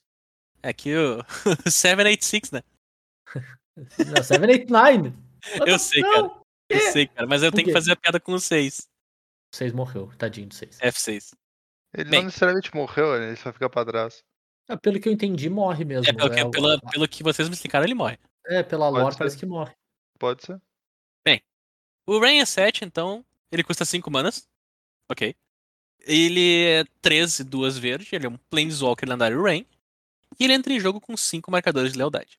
E ele tem 4 habilidades. Vocês lembram dos Planeswalker com 4 habilidades, hein? Hum, só se alguma delas for zero. É, então. Já chegamos lá. Mais um. Revele os quatro cards do topo do seu Grimório e coloque todos os cards de terreno revelados dessa maneira na tua mão e o restante no cemitério. Tá? Oh. Mais um, pega quatro cards do topo do teu deck, coloca os terrenos na mão e o resto no grave. Show. Então mais um compra carta, mas compra carta com um asterisco. Zero. Coloque qualquer número de cards de terreno de sua mão no campo de batalha virado. Show. Então aí o zero cospe as cartas que tu comprou no turno passado. Menos 3. Cria uma ficha de criatura ente verde com alcance. E o poder e resistência dessa criatura são ambos iguais ao número de terreno que você controla. Show. E aí então tu faz um bicho absolutamente gigantesco. Cara, se tu pagou 5 mana pra baixar isso, é 5 mana, 2 de lealdade, bicho 5-5. Provavelmente. Tá? É. Até porque a gente não tem Elfo de Lanoir nesse standard pra terceiro. Beleza. Não, eu só, eu só quero deixar isso claro. Isso aqui é uma um Planeswalker que bota uma 5-5 em campo que aumenta. Menos 8, porque não acabou ainda. Devolva todos os cards de permanente de seu cemitério para sua mão. Você recebe um emblema com não há limite para o número máximo de cards em sua mão. O que, que é esse menos 8 dias? Se eu chegar aqui é porque eu não parei pra fazer ente o suficiente. Tá? Porque os entes não são lendários. Uhum. São só ente verde com alcance gigante. Que não tem drawback. É igual o número de terreno que tu controla. Bernardo assim, tá ó. chorando. Claro que tem drawback, Bernardo. Se tu toma Gaddon, teu ente morre, Bernardo. Cara, essa, essa carta é muito forte, cara. Esse bicho é muito forte. Ele é 5 mana pra um Planeswalker que coloca uma 5-5 e fica com 2 de lealdade. Daí ele sobe pra tentar te comprar terreno. E se teu oponente não fizer nada do baixo dos terrenos, e tu pode ter alguma coisa com interação com o cemitério. E tu pode sacrificar ele depois pra fazer um outro ente. E como tu achou terreno, o teu ente tá maior que antes, então provavelmente tem 277 agora. Cara, É? Eu gostaria, eu gostaria de lembrar todos que estão ouvindo este programa que recentemente a gente tinha uma carta no T2 que era para ser um T2 bem mais poderoso do que esse T2 que a gente tá entrando, que viu o jogo e que ela tinha ataque e defesa igual ao número de terreno que tu controlava, mas ela custava 7 mana. Ah, Sete. meu Deus, cara. Esse bicho custa 5. E pode fazer outro. Mas, ô, ô, Turo, ela Ah. custa 7 mana, tu tem que Ela chegar é no mais, sétimo ela é terreno, é, mais maior. forte do que 5, O é, 5 exato. mana é menor, não é? Cara, assim que funciona. algumas coisas me chamam atenção no Renan 7. Primeiro, se ele seguir esse design de nome de carta, não acaba os nomes das cartas, então eles podem Justo. começar a fazer os, os buscador da tempestade e 2 e em vez de temerário, tá ligado? S- segundo, só eu tô rindo muito disso, cara. Mas eu sou muito mongolão, só pode. Todos somos, Bernardo, todos somos. me chama atenção que a carta faz um monte de coisa. Quase todas as habilidades dessa carta são cartas de Magic, cartas de verdade, que tu Uhum. paga mana por elas. E eles só pegaram e tacaram essas habilidades tudo no Planalto, tá ligado? Foi assim que eles fizeram os outros Planeswalkers com quatro habilidades também, né? Exato, exato. E foi assim que os outros Planeswalkers com quatro habilidades deram galho, né? Eram uns monstros, né? Não, Porque a Chandra não deu galho. Mas ela é justamente a que não é assim. Tem algum outro com quatro habilidades? Esse aqui não é tipo o terceiro? Esse é o terceiro, exato. O Mind Sculptor tem Não, deu galho. literalmente É, sim. deu galho. A Chandra não deu galho, mas a Chandra não é esse estilo de design onde tu só pega umas cartas que existem no Magic e taca nela. Tipo, a única. Quase, pô. A, É, a os Xandra não deu de galho dano. porque eles tentaram, eles tentaram tipo, reduzir o máximo possível o troço pra fazer um Planeswalker com 4 habilidades. E ainda era É, boa pra caralho. Acertaram na lata com ela, diga-se passagem. Sim. É, ela é incrível, ela é incrível. Bah. Mas eu, eu concordo, cara. É uma carta muito, muito forte. Ela é uma carta em especial, pelo que o Bernardo falou, ela entra sendo uma 5-5 e um Planeswalker de brinde, entre aspas, assim. E ao mesmo tempo, eu tenho a sensação que o mais um e o zero são só ok. Então talvez dê pra lidar com uma, uma tranquilidade razoável. E- Esse é o balanceamento dela, cara. O É o mais um e o zero dela. são ok Bem ok, assim. pra compensar o menos três. Pra compensar o É. menos 3, exatamente. É que assim. a moral dela é tu entrar, menos 3, sobe menos 3. Exato, perfeito.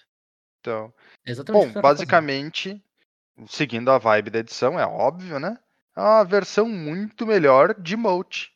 Então, Molt. fica aí pra entender. É, Moat é a primeira habilidade dela. É uma carta de duas mana que tu olha as quatro do topo, bota as lands na mão. Ah, é grade. Mold. Não, Eu Molt. é- entendi Molt, o, o fosso. É, Ah, então, não. pra mim, Molt é um encantamento branco, tá É, ligado? era o encantamento branco que Eu fiquei. Que, que, que diabo de analogia tu tá dizendo que uma 5-5 Palha. bloqueando no chão é equivalente a um Molt? Palha, palha, palha. Palha. Palha, é, sim. Multi. Obrigado. Multizera, tá bom. Beleza. É definitivamente é a versão. Uma multi custa duas manas só, Arthur. É, dá, mas é que tu tem que ter um pouquinho. Tu paga três mana a mais pra ter cinco Pra- de lealdade Pra no fazer teu uma Atlanta 5-5. Palha. É. Arthur, tu tem 80 carta verde. Bora. Ah, vamos lá então. Zé, tu que entende muito de matemática, o que que é melhor que um Goif? Um Goif. É, Um... Dois Goif. exatamente. Então eu trago pra vocês bolha consumidora. 5 mana por uma carta que é XX mais 1. E ela é literalmente o Tarmogoyf. Só que no início da etapa final, tu cria uma ficha que é uma. que é uma cópia dela, entre aspas. A única diferença é que essa ficha não tem habilidade de criar mais ficha. Ah, mas Então. Tu, tu, a tua matemática não tá batendo? Quanto é que custa um Goif? Ah, uns 180 conto. Não, não, não. Custa mana. Mana, valor de mana. Duas manas, duas manas. Tá, então dois Goif seriam. Quatro manas. Esse bicho custa cinco. É, tu tá pagando uma verde pra comprar uma carta. Ah. Não, tá pagando um incolor pra comprar uma carta. Exato. Onde é que eu assino pra ter essa cantrip? Então, automaticamente melhor que o Goif, automaticamente melhor que qualquer cantrip que existe no Magic. Em- ahn, Então temos A aqui a carta- versão definitiva de Ponder. cara, mas, tipo. Talvez tenha ido longe demais já, mas beleza. Cara, é um bicho 5 mana.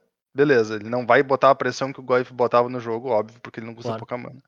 Mas ele pede pra ser respondido imediatamente, porque senão ele vai continuar fazendo versões dele que são grandes.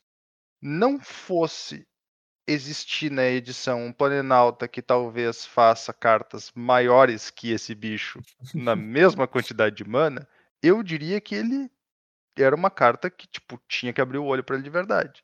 Como existe um plano, ele nem seja lembrado que existe. Mas ele ainda faz um Goif no final do turno. Todos os turnos. Essa, essa carta aí vai, vai acabar com muito jogo do limitado, cara. Bom, isso é verdade. Bom, Contei isso, eu não tenho dúvida. Mas ela é, ela é mítica, ela tem essa salvaguarda. é, ela pode. Não, salvaguarda ela não tem. Bom, saindo um pouquinho da minha da minha, te- da minha temática, eu trouxe uma carta que eu achei que ficou muito show pra Commander, que é Sarit, a presa de víbora. 4 manas por um bicho 3/4, lendário. E ele diz: as outras criaturas viradas que você controla têm toque mortífero. E as outras criaturas desviradas que você controla têm resistência à magia. E ele tem a habilidade que tu paga uma mana qualquer, vira ele e desvira outra criatura ou terreno alvo que você controla. Então é isso. Simples assim.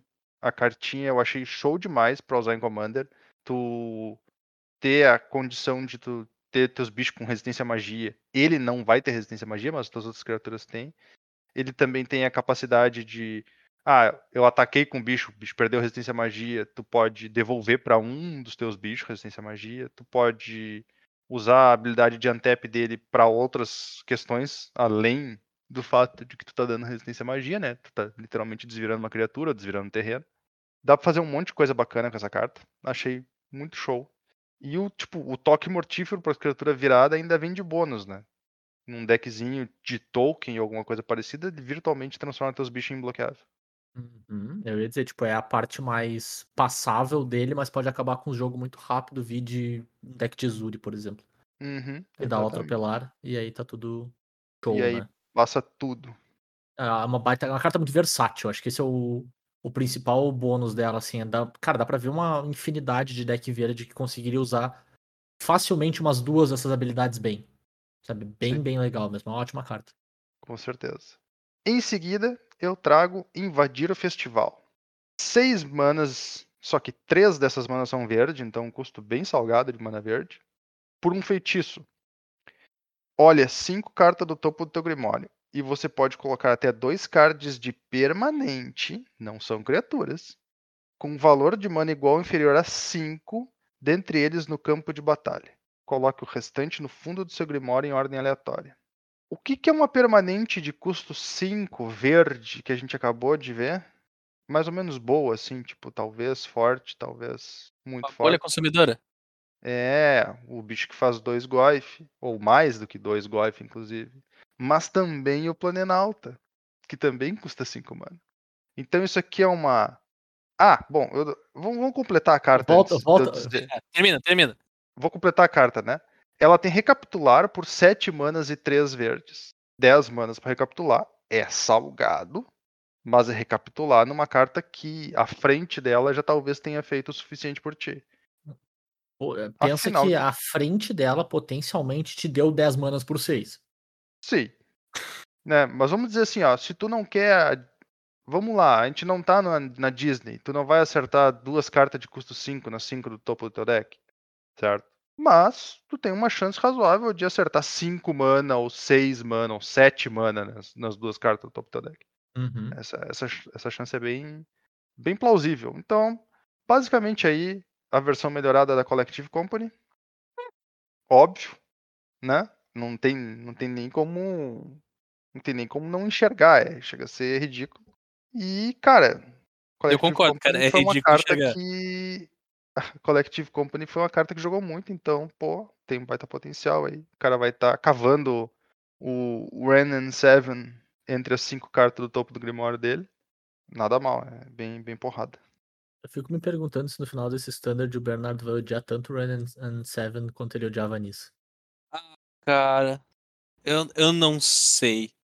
A chance Tipo, é grande. A chance é grande porque curvar nele. É que, é que cara, a Nissa só subia, cara. Não É consegui justo, nem dar é justo. burn na Nissa. É justo. Pelo Mas só, o só Rain- pensando no tanto que a gente vai ver essa desgraça. Tipo, Uhum. a gente vai ver muito ele, mas eu acho que é- vai ter maneiras de lidar com ele. Ele vai continuar sendo forte. Mas eu acho que a gente vai ter mais maneiras de lidar com ele de uma maneira que a gente só vai achar ele chato. Não insuportável. A gente já tem, né? É.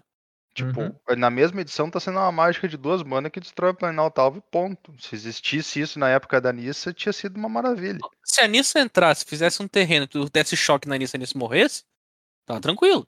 Tá É. show, né? Exato. É justo.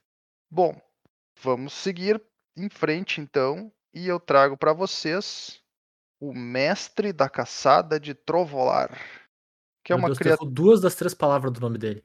duas. É, tu falou caçada e trovolar. Tovolar, É. Mestre da caça É, de de Tovolar. Tovolar. é. Show. Beleza. Mestre da Dois Caça de? Tovolar. Tudo bem. 6 manas por uma 6-6, que quando entra em jogo, cria duas fichas de criatura lobo verde 2-2. E ele é um lobisomem, então ele tem diurno. O lado noturno dele é uma 7-7, que quando entra em jogo ou ataca, cria duas fichas de criatura lobo 2-2. E que tu pode pagar 4 manas para fazer outro lobo ou lobisomem alvo que tu controla lutar contra a criatura alvo que tu não controla. Eu não sei se eu tenho que dizer, Sim. mas é basicamente uma versão melhorada do Grave Titan. Afinal de contas, o Grave Titan não tem a opção de removal embutida nele, né? O Grave Titan não Tem. tem a opção de removal embutida Se tu, nele. tenta, se tu tentar socar o Grave Titan, tu morre. E o Grave Titan é uma 6-6, enquanto esse aqui é uma 7-7. E se lutar com o Grave Titan, também morre. Sim, mas ele, ele manda outros lutarem contra o Grave Titan. Ele não luta contra o Grave Titan. Covarde. Esse é o segredo dele. Ele, ele manja. Ele é o líder. Ele sabe como é que é ser líder. ah, tem do caramba. A cara de pau é épica, né, velho? É, não, é incrível, incrível. Mas assim, é perto o suficiente. Cara, Grave Titan verde. Tá? Então, É, basicamente, sim, se a carta sim. não vê jogo no T2, é porque Grave Titan também não veria jogo no T2. Declarações fortes. Ó, tá? e, e esse aqui, Turo, esse aqui bate 6. Tu não tem nem a desculpa, hein? Uhum. Esse, esse, esse aqui não vê jogo, a gente já sabe já. Não é Já 6 sabe. o número, não é nem 7 o número. É, Os exatamente. bichos vão ter que ser tudo 8 pra cima. Se não é Pois é. 6 nem 7, a gente vai ter que esperar pelo Rain em 8, cara. Renan 8, exato. Perfeito. Bom, eu vou finalizar com uma cartinha verde aqui também. Finalizar no caso a par... Essa é boa. Já, já, já vou dizer aqui, essa é boa. Pode dar. Tá. Sa- t- Talvez a gente vá ter mixed feelings nessa, nessa análise, então. Eu trago a Álgore do Outono. Uma verde-verde para um humano druida 2-3. Que você pode olhar o card do topo do seu Grimório a qualquer momento. Você pode jogar terrenos do topo do seu Grimório. Então aqui nós já temos Corsair of Crufix na toada das cartas que estão voltando aí em Innistrad, né? Uhum. Mas ela tem mais uma habilidade, Conventículo. Enquanto você controla três ou mais criaturas com poderes diferentes, você pode conjurar mágicas de criatura do topo do teu Grimório.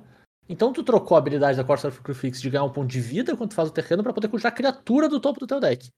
Corsair of Crufix foi uma das ótimas cartas de standard na época que teve aí, então tem um, vamos dizer assim, um pretexto para essa carta também ver, ter espaço se tiver um deck mid-range que tenha ah, o tempo para isso, né? Uhum. E Course of Crucifix é uma, um staple de Commander, então provavelmente o Algore vai ser também. O meu ponto é. Eu não sei se é tão melhor assim. Não, não, não, não, não, não, não, não. Porque assim, o hype na volta dessa carta tá bem grande. Bem Pera grande aí, mesmo. aí. Isso aqui não é Cursor of Fix. Nem aqui nem na China. É, ela não toma remoção de encantamento, né? A vida que a Cursor of Fix te dava, principalmente quando tava em múltiplas, Muito relevante. era um troço ridículo. Tá? O fato Uhum. dela te dar vida era ridículo. Essa aqui tem um de defesa a menos, o que é correto pra Bem esse tipo de efeito. Uhum. Tá, isso aqui, é, isso aqui é uma versão corrigida do troço. A, a vida que a Cursor of Fix te dava era o detalhe dela. Essa aqui tem outras coisas pra dar o detalhe. Tá? Beleza? Uhum. Dois tipos de cartas diferentes. Mas o fato dela ser 2-3 é uma. É, é a É experiência uma dele. correção, né? Eles É uma aprenderam. correção. Eu Numa concordo. correção. A versão corrigida de uma coisa é melhor do que a outra? Não. Depende. Hum. A primeira era um erro. Ué, se tu corrigiu, tu corrigiu alguma coisa. Tá. Ah, pode, pode ter sido só um ajuste, vamos dizer assim. O, o ato de corrigir. Sim, mas a palavra correção foi utilizada. Tá bom. Então, Quando vou... tu- senhor deputado, quando- senhor deputado, mantenha seu Hum. decoro, por favor. Eu vou fazer uma, um redact e vou trocar pela, pela palavra ajuste. Então, Ajuste. trampa o Errorex aí pra nós e segue um adiante. ajuste, então. Não, muito bem, não. Só pra ter Mas certeza. eu, eu concordo, do ponto de vista de standard é um, é um ajuste, é uma, aí sim é uma correção. Do ponto de vista da, da carta como um todo, é um ajuste, sim, porque, bom, as cartas não se limitam, elas são feitas para, mas não se limitam só ao standard, né? Mas sim, ela ter um a menos de resistência pro standard é correto. É bem melhor. Ah, no caso, melhor não como carta, melhor pro formato, que ela seja uma 2-3. Uhum, uhum. A questão é, tipo, eu acho que é uma. E aí, pensando no contexto onde eu via bastante a hype em cima dela, em cima de Commander, né? É um bom efeito, é um ótimo efeito, não quero longe de dizer que não é. É um efeito real, um efeito de verdade. Conjurar carta é- do topo do deck é um card advantage brutal, assim. O meu ponto é, eu não acho que ela é suficientemente melhor pra tirar o espaço da outra. Eu acho que não tem por que não, não ter espaço para as duas. Eu só não sei se tipo, é aquele tipo de carta que vira um auto-include, sabe? Só me parece ok. Me parece uma carta bacana que tu é uma opção que tu tem pra usar. Eu não acho que o hype em cima dela, pro contexto de Commander, deveria ser tão alto assim. Eu acho pra Commander ela é imediatamente melhor que a outra, sim. Por um motivo bem simples. Eu tenho. Eu não gosto de usar Corsair of Crufix em muitos decks que eu normalmente usaria, eu tiro ela, porque ela revela a carta do topo. Uhum. Essa carta não revela a carta do topo.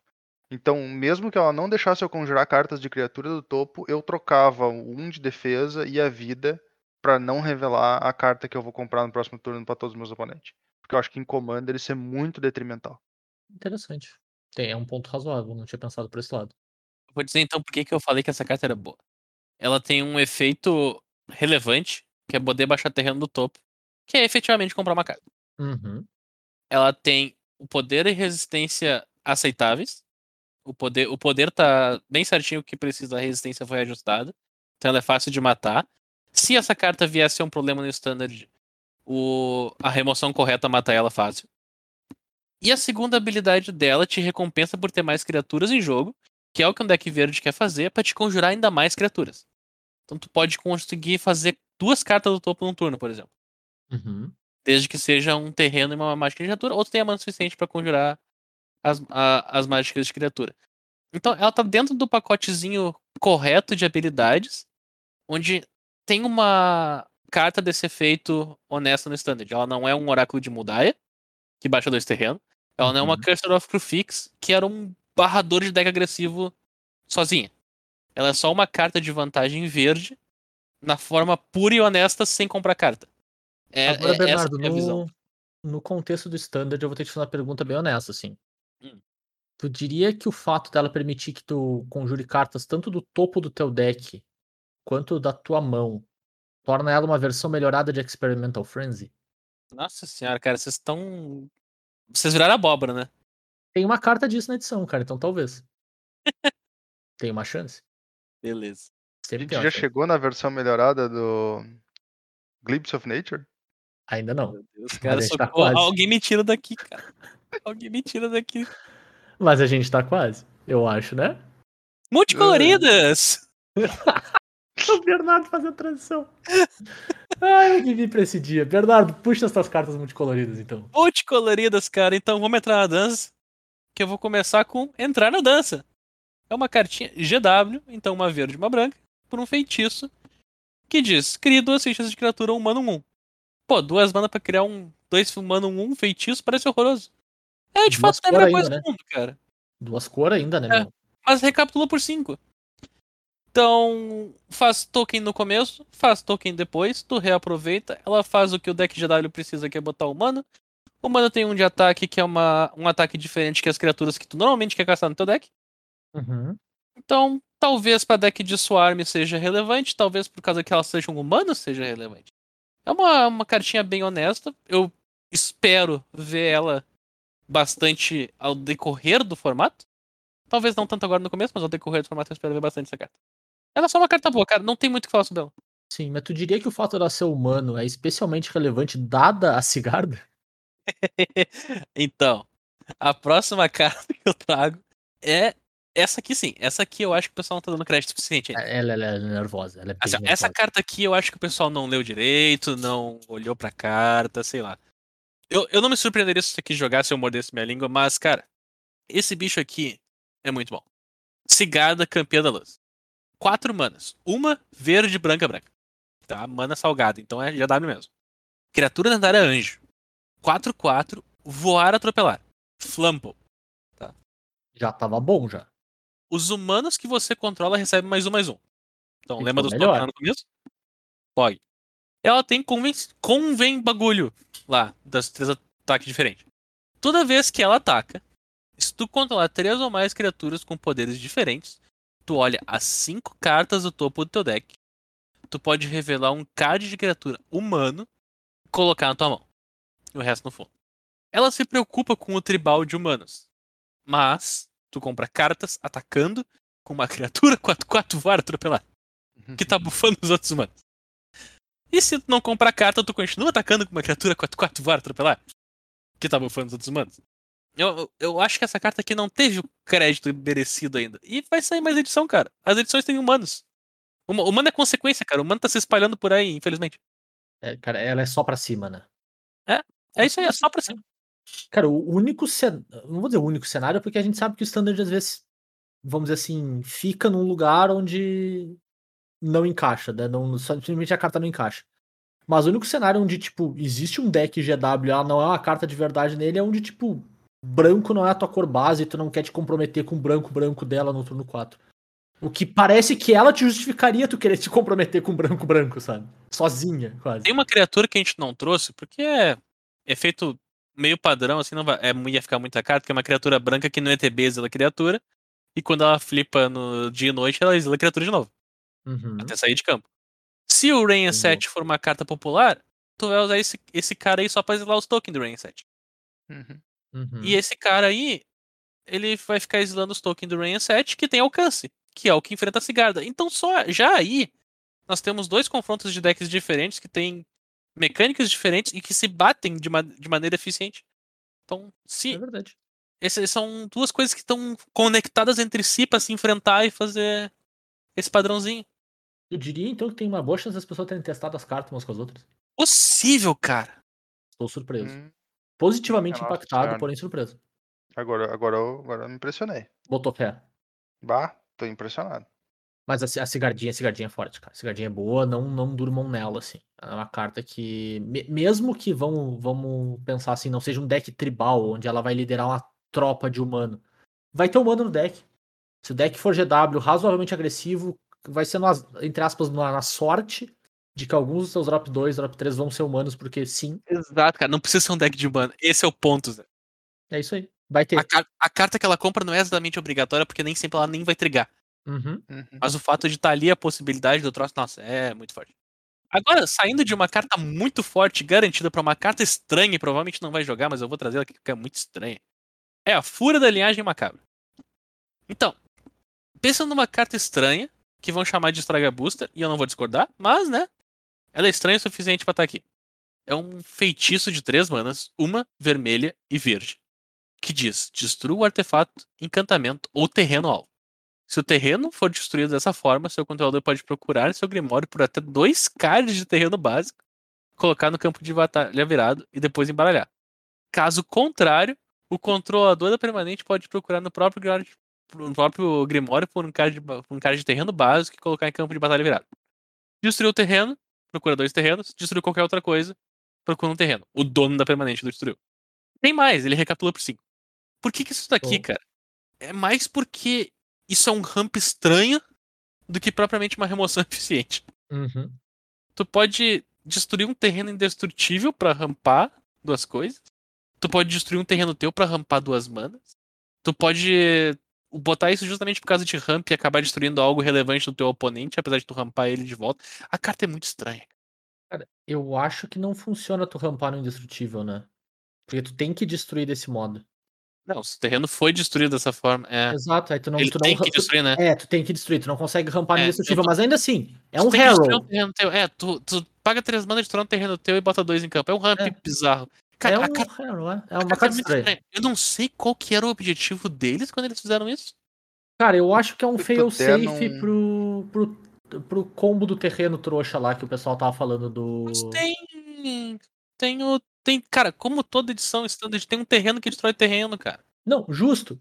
Exato. Mas essa, essa é uma versão melhor, né? Uma versão. Se tu, tu, se teu deck quer rampar de todo modo, tu tem como ter uma, essa carta bem em deck, por exemplo, Não, tranquilo. Nem pra ser algo assim enfrentado, cara. Era pra ser morto pela natureza do formato. Se tu der ela num terreno indestrutível, tu busca um terreno só. Ah, é verdade, porque não foi É. destruído. né? Caso contrário. É que é a mesma coisa que. Então tu sempre rampa um terreno. Sempre rampa um. Sempre rampa um terreno, exato. É, tipo, é, é isso. Se, se tiver um deck de ramp, é um ramp ineficiente, mas que pode, ser, pode vir e te salvar de um, de um match, porque é uma carta de sideboard que tá no teu main deck, sabe? Exato. É, e Mas tem assim, recapitular, né? E É- tem ela é recapitular. estranha, tu vai ficar olhando pra ela com uma cara estranha. E se alguém não quiser ficar olhando só também que ela é ruim também, eu não vou discordar, mas assim, quanto mais tu Ah. olha, mais estranha ela fica. E ao É, mesmo ela com tempo, B, certeza ela é muito estranha.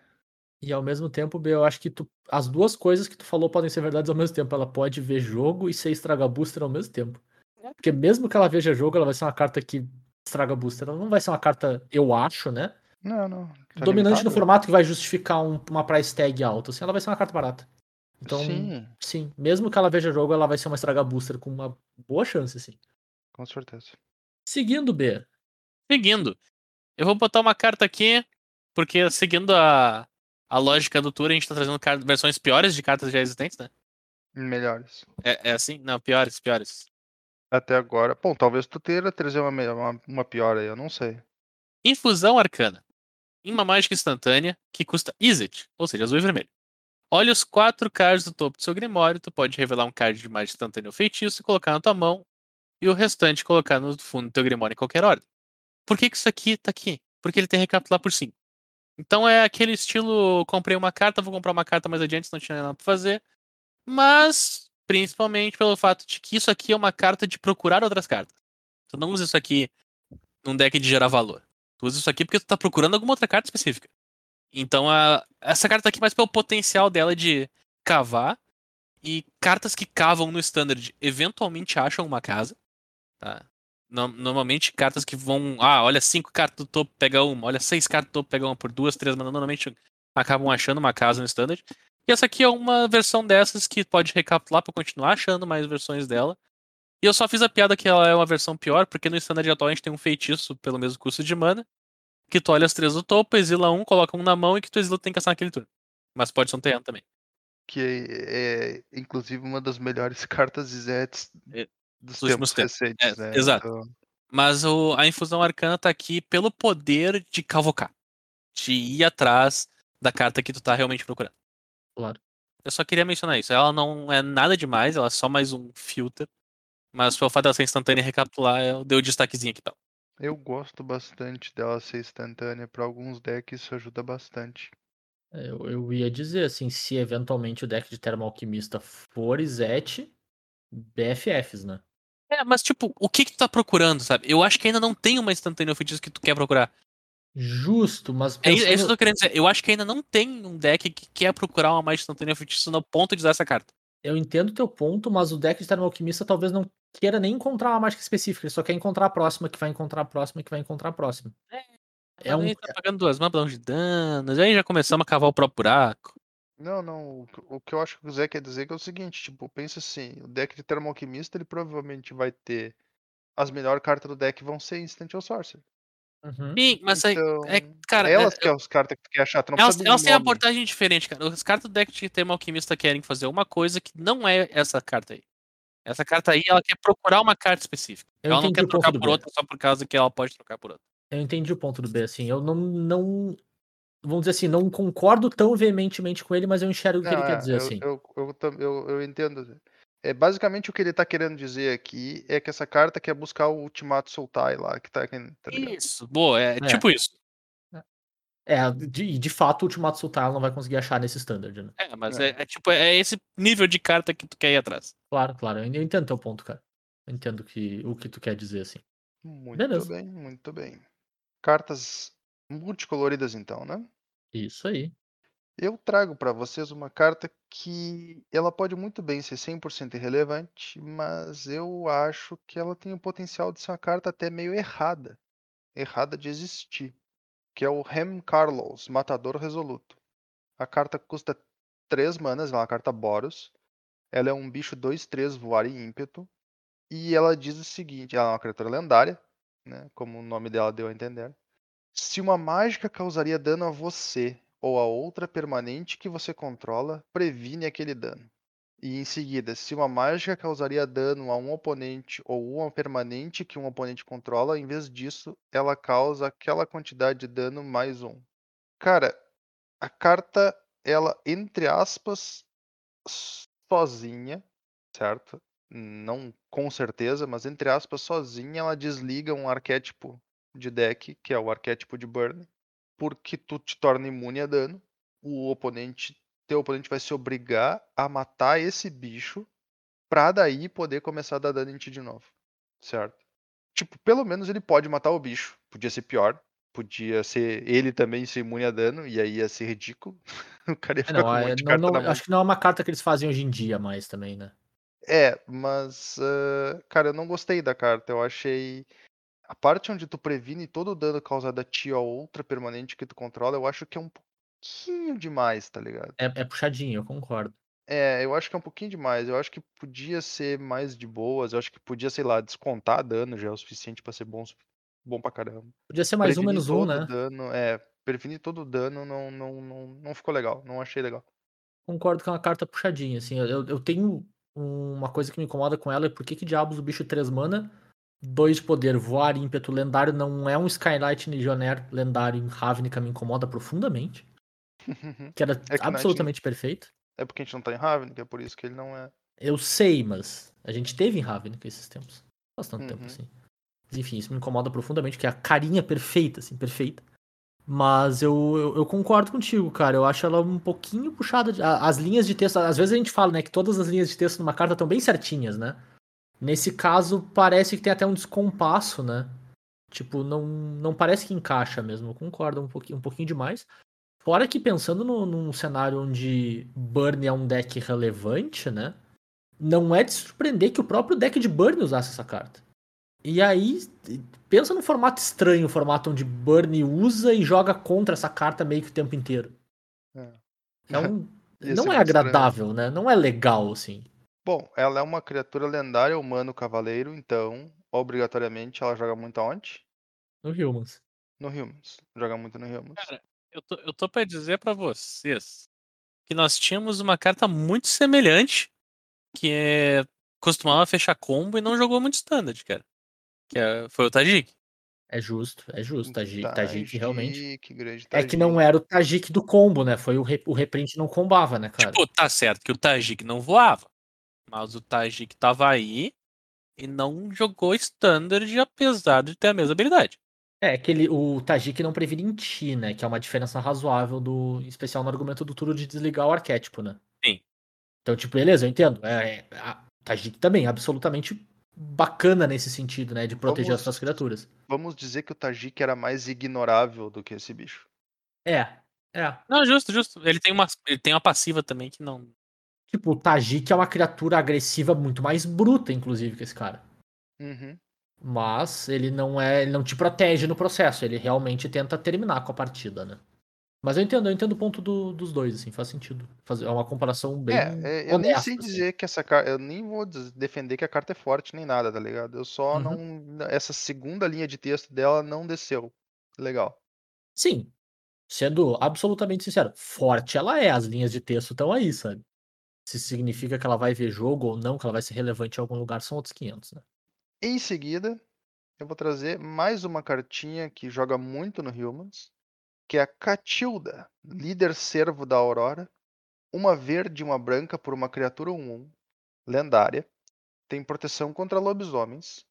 E ela tem o seguinte linha de texto: As criaturas humano que você controla têm vida e adicionam mana de qualquer cor das cores dessa criatura. Então, um bicho branco pode virar para gerar branco, um verde pode gerar para virar verde, um branco e verde pode virar para gerar branco e verde. E ela é uma humana. Eu acho que isso já ia fazer ela ser um bicho bom, certo? Uma criatura que dá para todos os teus humanos a possibilidade de virar para gerar mana. E ela é um bicho duas manas que vira para gerar mana, Uhum. né? Porque não é as outras criaturas, é todos os humanos. Já ia ser um bicho bom. Ainda pegaram e botaram um fail safe nela. Seis mana vira e coloca um marcador mais um mais um em cada criatura que tu controla. Que é uma habilidade razoavelmente fácil de pagar, tendo em vista que no deck que tu quer essa carta, tu vai ter outros humanos que vão gerar mana. Tu pode estar ativando isso, sei lá, no turno 4 já, tá ligado? Rapidinho. Então, não é minha Nossa Senhora, que carta bem boa, mas é uma carta pra lembrar que existe. Ela pode cair muito bem em diversos decks. E joga muito no Humans, óbvio. E tem, tem e tem um de ataque pra contar a probabilidade do, dos três do poderes diferentes. Exato, também. Seguindo a tua toada, Matheus. Hum. Tu diria que essa aqui é claramente a versão superior de Gavony Township? Porque Gavony Township nem mana colorida faz, né? Cara, eu vou bater em você até o final desse episódio, cara. Meu Deus do céu, cara. Para. Dizer que ela era a versão melhor do Rishkar, mas eu acho que Governor Township é mais uma É bem apropriado, melhor. assim, né? Exato. Eu acho muito bom que a união dos nossos poderes é que faz essa galhofa, né? Porque enquanto um tá falando uma carta, o outro tá pensando que diabos de comparação cretina a gente vai fazer. Ai, ai. Vamos encerrar então, gurizada. Vamos pra última carta. E pelo amor de Deus. E, e- e te- terminar com a degeneração lá no alto, viu? Com o nível do- da sujeira no, no talo. Beleza? Beleza. Vamos pro Velhos Dedos de Palito. Que é um nome de carta muito estranho. É uma criatura lendária horror que custa X e BG por uma estrela estrela, onde o poder e a resistência dele são ambos iguais ao número de cards de criatura no teu cemitério. Até aí, até aí tudo bem. Mas por que, que ele custa X? Porque quando tu conjura ele, Então, antes de ele entrar no campo de batalha, tu revela cartas do topo do teu Grimório até revelar X cards de criatura. Tá? Então, não é as X do topo, é até achar X criaturas especificamente. Coloque todos os cards de criatura revelados dessa forma em seu cemitério e os demais no fundo do teu Grimório em ordem aleatória. Então, tu garante que toda vez que tu conjura ele para X, tu vai encontrar pelo menos as X criaturas do, do topo do teu deck, as X primeiras criaturas que tu encontrar no topo do teu deck. Então, ele vai ser no mínimo uma XX quando tu conjura ele. O que é, entre aspas, né, o glorioso até aí tudo bem, né? Criatura clássico, comandante, que tu vai BG, que tu vai colocar coisa no grave, ele te alimenta o grave e tu vai ficar fazendo coisas com o grave. Show. Onde que entra a sujeira dele, né? O fato de que tu tem um tutor para criatura no teu cemitério, na tua zona de comando. E tu pode construir o teu deck para abusar isso da maneira mais específica e degenerada possível que tu queira, que é basicamente garantir que tu só tem as criaturas que tu realmente quer colocar no teu grave e reviver elas e ganhar o jogo. Então a gente uhum. tem uma série de combinações, tu pode escolher uma combinação de, de X criaturas que tu joga no teu grave e ganha o jogo com pouco esforço depois disso. Rápido de pensar, assim, tu pode basicamente ter só um Mikeus e um Triskelion no teu, no teu deck, conjurar o teu comandante, que é uma coisa que tu tem a garantia de ter no quarto turno, ou com quatro manas, né, não necessariamente no quarto turno, garantir que tem o teu combo, o teu cemitério, dá um jeito de reviver as criaturas e ganhar o jogo. Cara. Ele pode ser muito forte. Acho que esse é o, todo o ponto dele. Ele pode ser absolutamente degenerado. Não precisa, mas pode. É o melhor amigo do Victimize, né? É o melhor amigo do Victimize. O teu deck inteiro pode ser basicamente Fast Mana, tutores e jeitos de buscar os vários efeitos de Victimize que tu tem, né? Que é reviver dois bichos. Tem um que é quem só pode dar ele no combate, que é incrível também. Eu nem conhecia essa carta, eu vi isso no. Conforme fui procurando o que fazer com esse bicho, né? E tutor para esses efeitos de Victimize, enfim. Cara, dá para ser absolutamente quebrado. Então, é... fique de olho quando tu vê esse comandante na tua frente. A gente vai falar disso muito em breve, inclusive aqui no podcast, mas total comandante regra zero, né? Tu vai sentar numa mesa com ele e tu vai dizer a minha versão é degenerada mesmo, ou a minha versão é só, eu só quero realmente fazer e enfiar um monte de carta no meu grave. E ninguém vai acreditar em ti. Ninguém vai acreditar em ti, paciência, é, depende dos teus amigos. Assim, os meus amigos certamente não acreditariam em mim. Sim, porque eles iam ser uma zanta. Enfim, fica aí o disclaimer, sabe? Pode ser um comandante super divertido, pode ser um comandante extremamente degenerado, pode ser um dos melhores comandantes recentes, assim por tu basicamente ter um, um tutor de cemitério na tua zona de comando.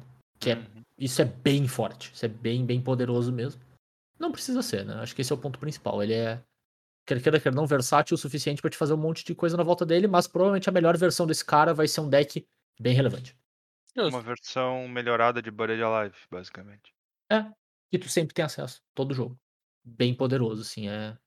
Só aquela carta para ficar de olho mesmo clássico BG Graves, né, gurizes?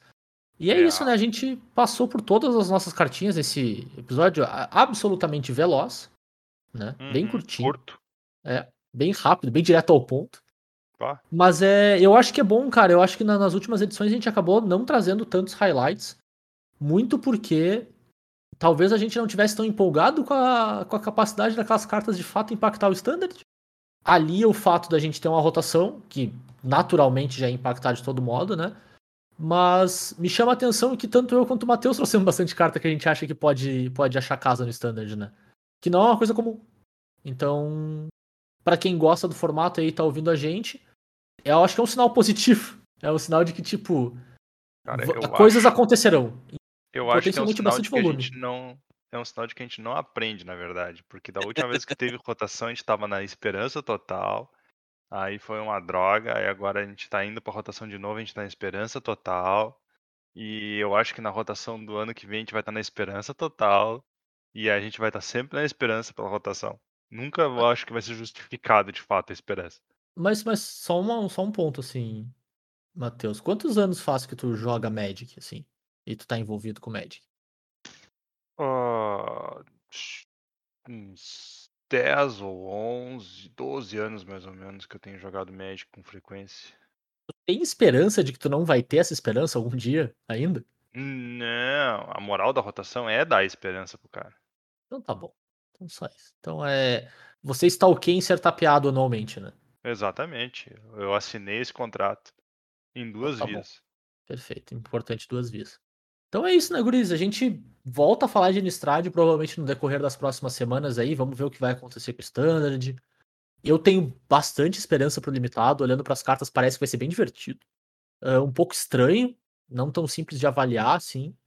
Em especial porque a mecânica de Decade é estranha de avaliar sem jogar. Eu não sei muito bem o que dizer da, das criaturas e das fichas, vamos dizer assim, one shot, né? Que só dá pra usar uma vez. E só ofensivamente. Parece balanceado, mas vamos ver o que, o que acontece nas próximas semanas. E a gente vai estar tá debulhando, vai estar tá jogando, vai estar tá trazendo para vocês as nossas impressões, nossas reações, assim. Eu pretendo jogar standard pra caramba, eu imagino que o Bernardo também. Uhum. Então estaremos aí nessa luta de ele experimentando decks e eu só jogando de Termo Alquimista mesmo. Fica legal. Alquimista é tão bom. Ai, ai. Então é isso, fiquem acompanhando a gente lá nas redes sociais ou aqui no, nos próximos episódios do podcast, onde a gente vai falar bastante sobre isso, trazendo tudo que a gente pensar e experimentar e descobrir aí sobre Innistrad nos mais diversos formatos. E vocês podem acompanhar a gente lá nas mais diversas redes. A gente está no Facebook, no Twitter e no Instagram, no arroba Cóleras e Dragões, tudo junto sem cedilha. Então fica ligado lá que a gente anuncia sempre que tem, tem episódio novo no ar, sempre que a gente vai fazer alguma presepada, alguma coisa extra por aí, a gente sempre fala por lá. Ou vocês podem falar comigo direto lá no Twitter também, eu tô no arroba jvitorfromhell. Eu sou arroba bnr_mtg. Fica a informação que tá começando a temporada da NFL, então meu Twitter nos próximos três meses vai ser resumido a futebol americano, mas se tu gosta, estarei lá fazendo presepadas e falando bobagem sobre como eu não entendo do esporte onde as pessoas basicamente estão jogando xadrez de porrada, né? E vocês podem falar com a gente também pelo pelo e-mail, pelo colerasdragões.gmail.com para passar teu feedback, passar tua sugestão de tema, enfim, o que tu quiser, falar com a gente, a gente está sempre aberto para ouvir vocês. E a gente lembra mais uma vez que o Coleras e Dragões está disponível nos mais diversos agregadores aí no Spotify, iTunes, Pocket Casts, uh, Deezer, enfim, no agregador que tu procurar a gente, a gente quase garantidamente vai estar tá lá. Se a gente não tiver no que tu gosta de usar, manda uma mensagenzinha pra gente que a gente disponibiliza lá sem problema nenhum. E é isso, né, guris? A gente volta na semana que vem com mais um Coleras e Dragões para vocês. Valeu, um abraço. Valeu. Tchau. Falou, pessoal. O gato preto cruzou a estrada, passou por debaixo da escada. E lá no fundo azul, na noite da floresta, a lua iluminou a dança roda, a festa vira, vira, vira, vira, vira, vira, homem, vira, vira, vira, vira, lobisomem, vira, vira, vira, vira, vira, vira, homem, vira, vira. Bailam corujas e pirilampus entre os sacis e as fadas. E lá no fundo azul, na noite da floresta, a lua iluminou a dança roda, a festa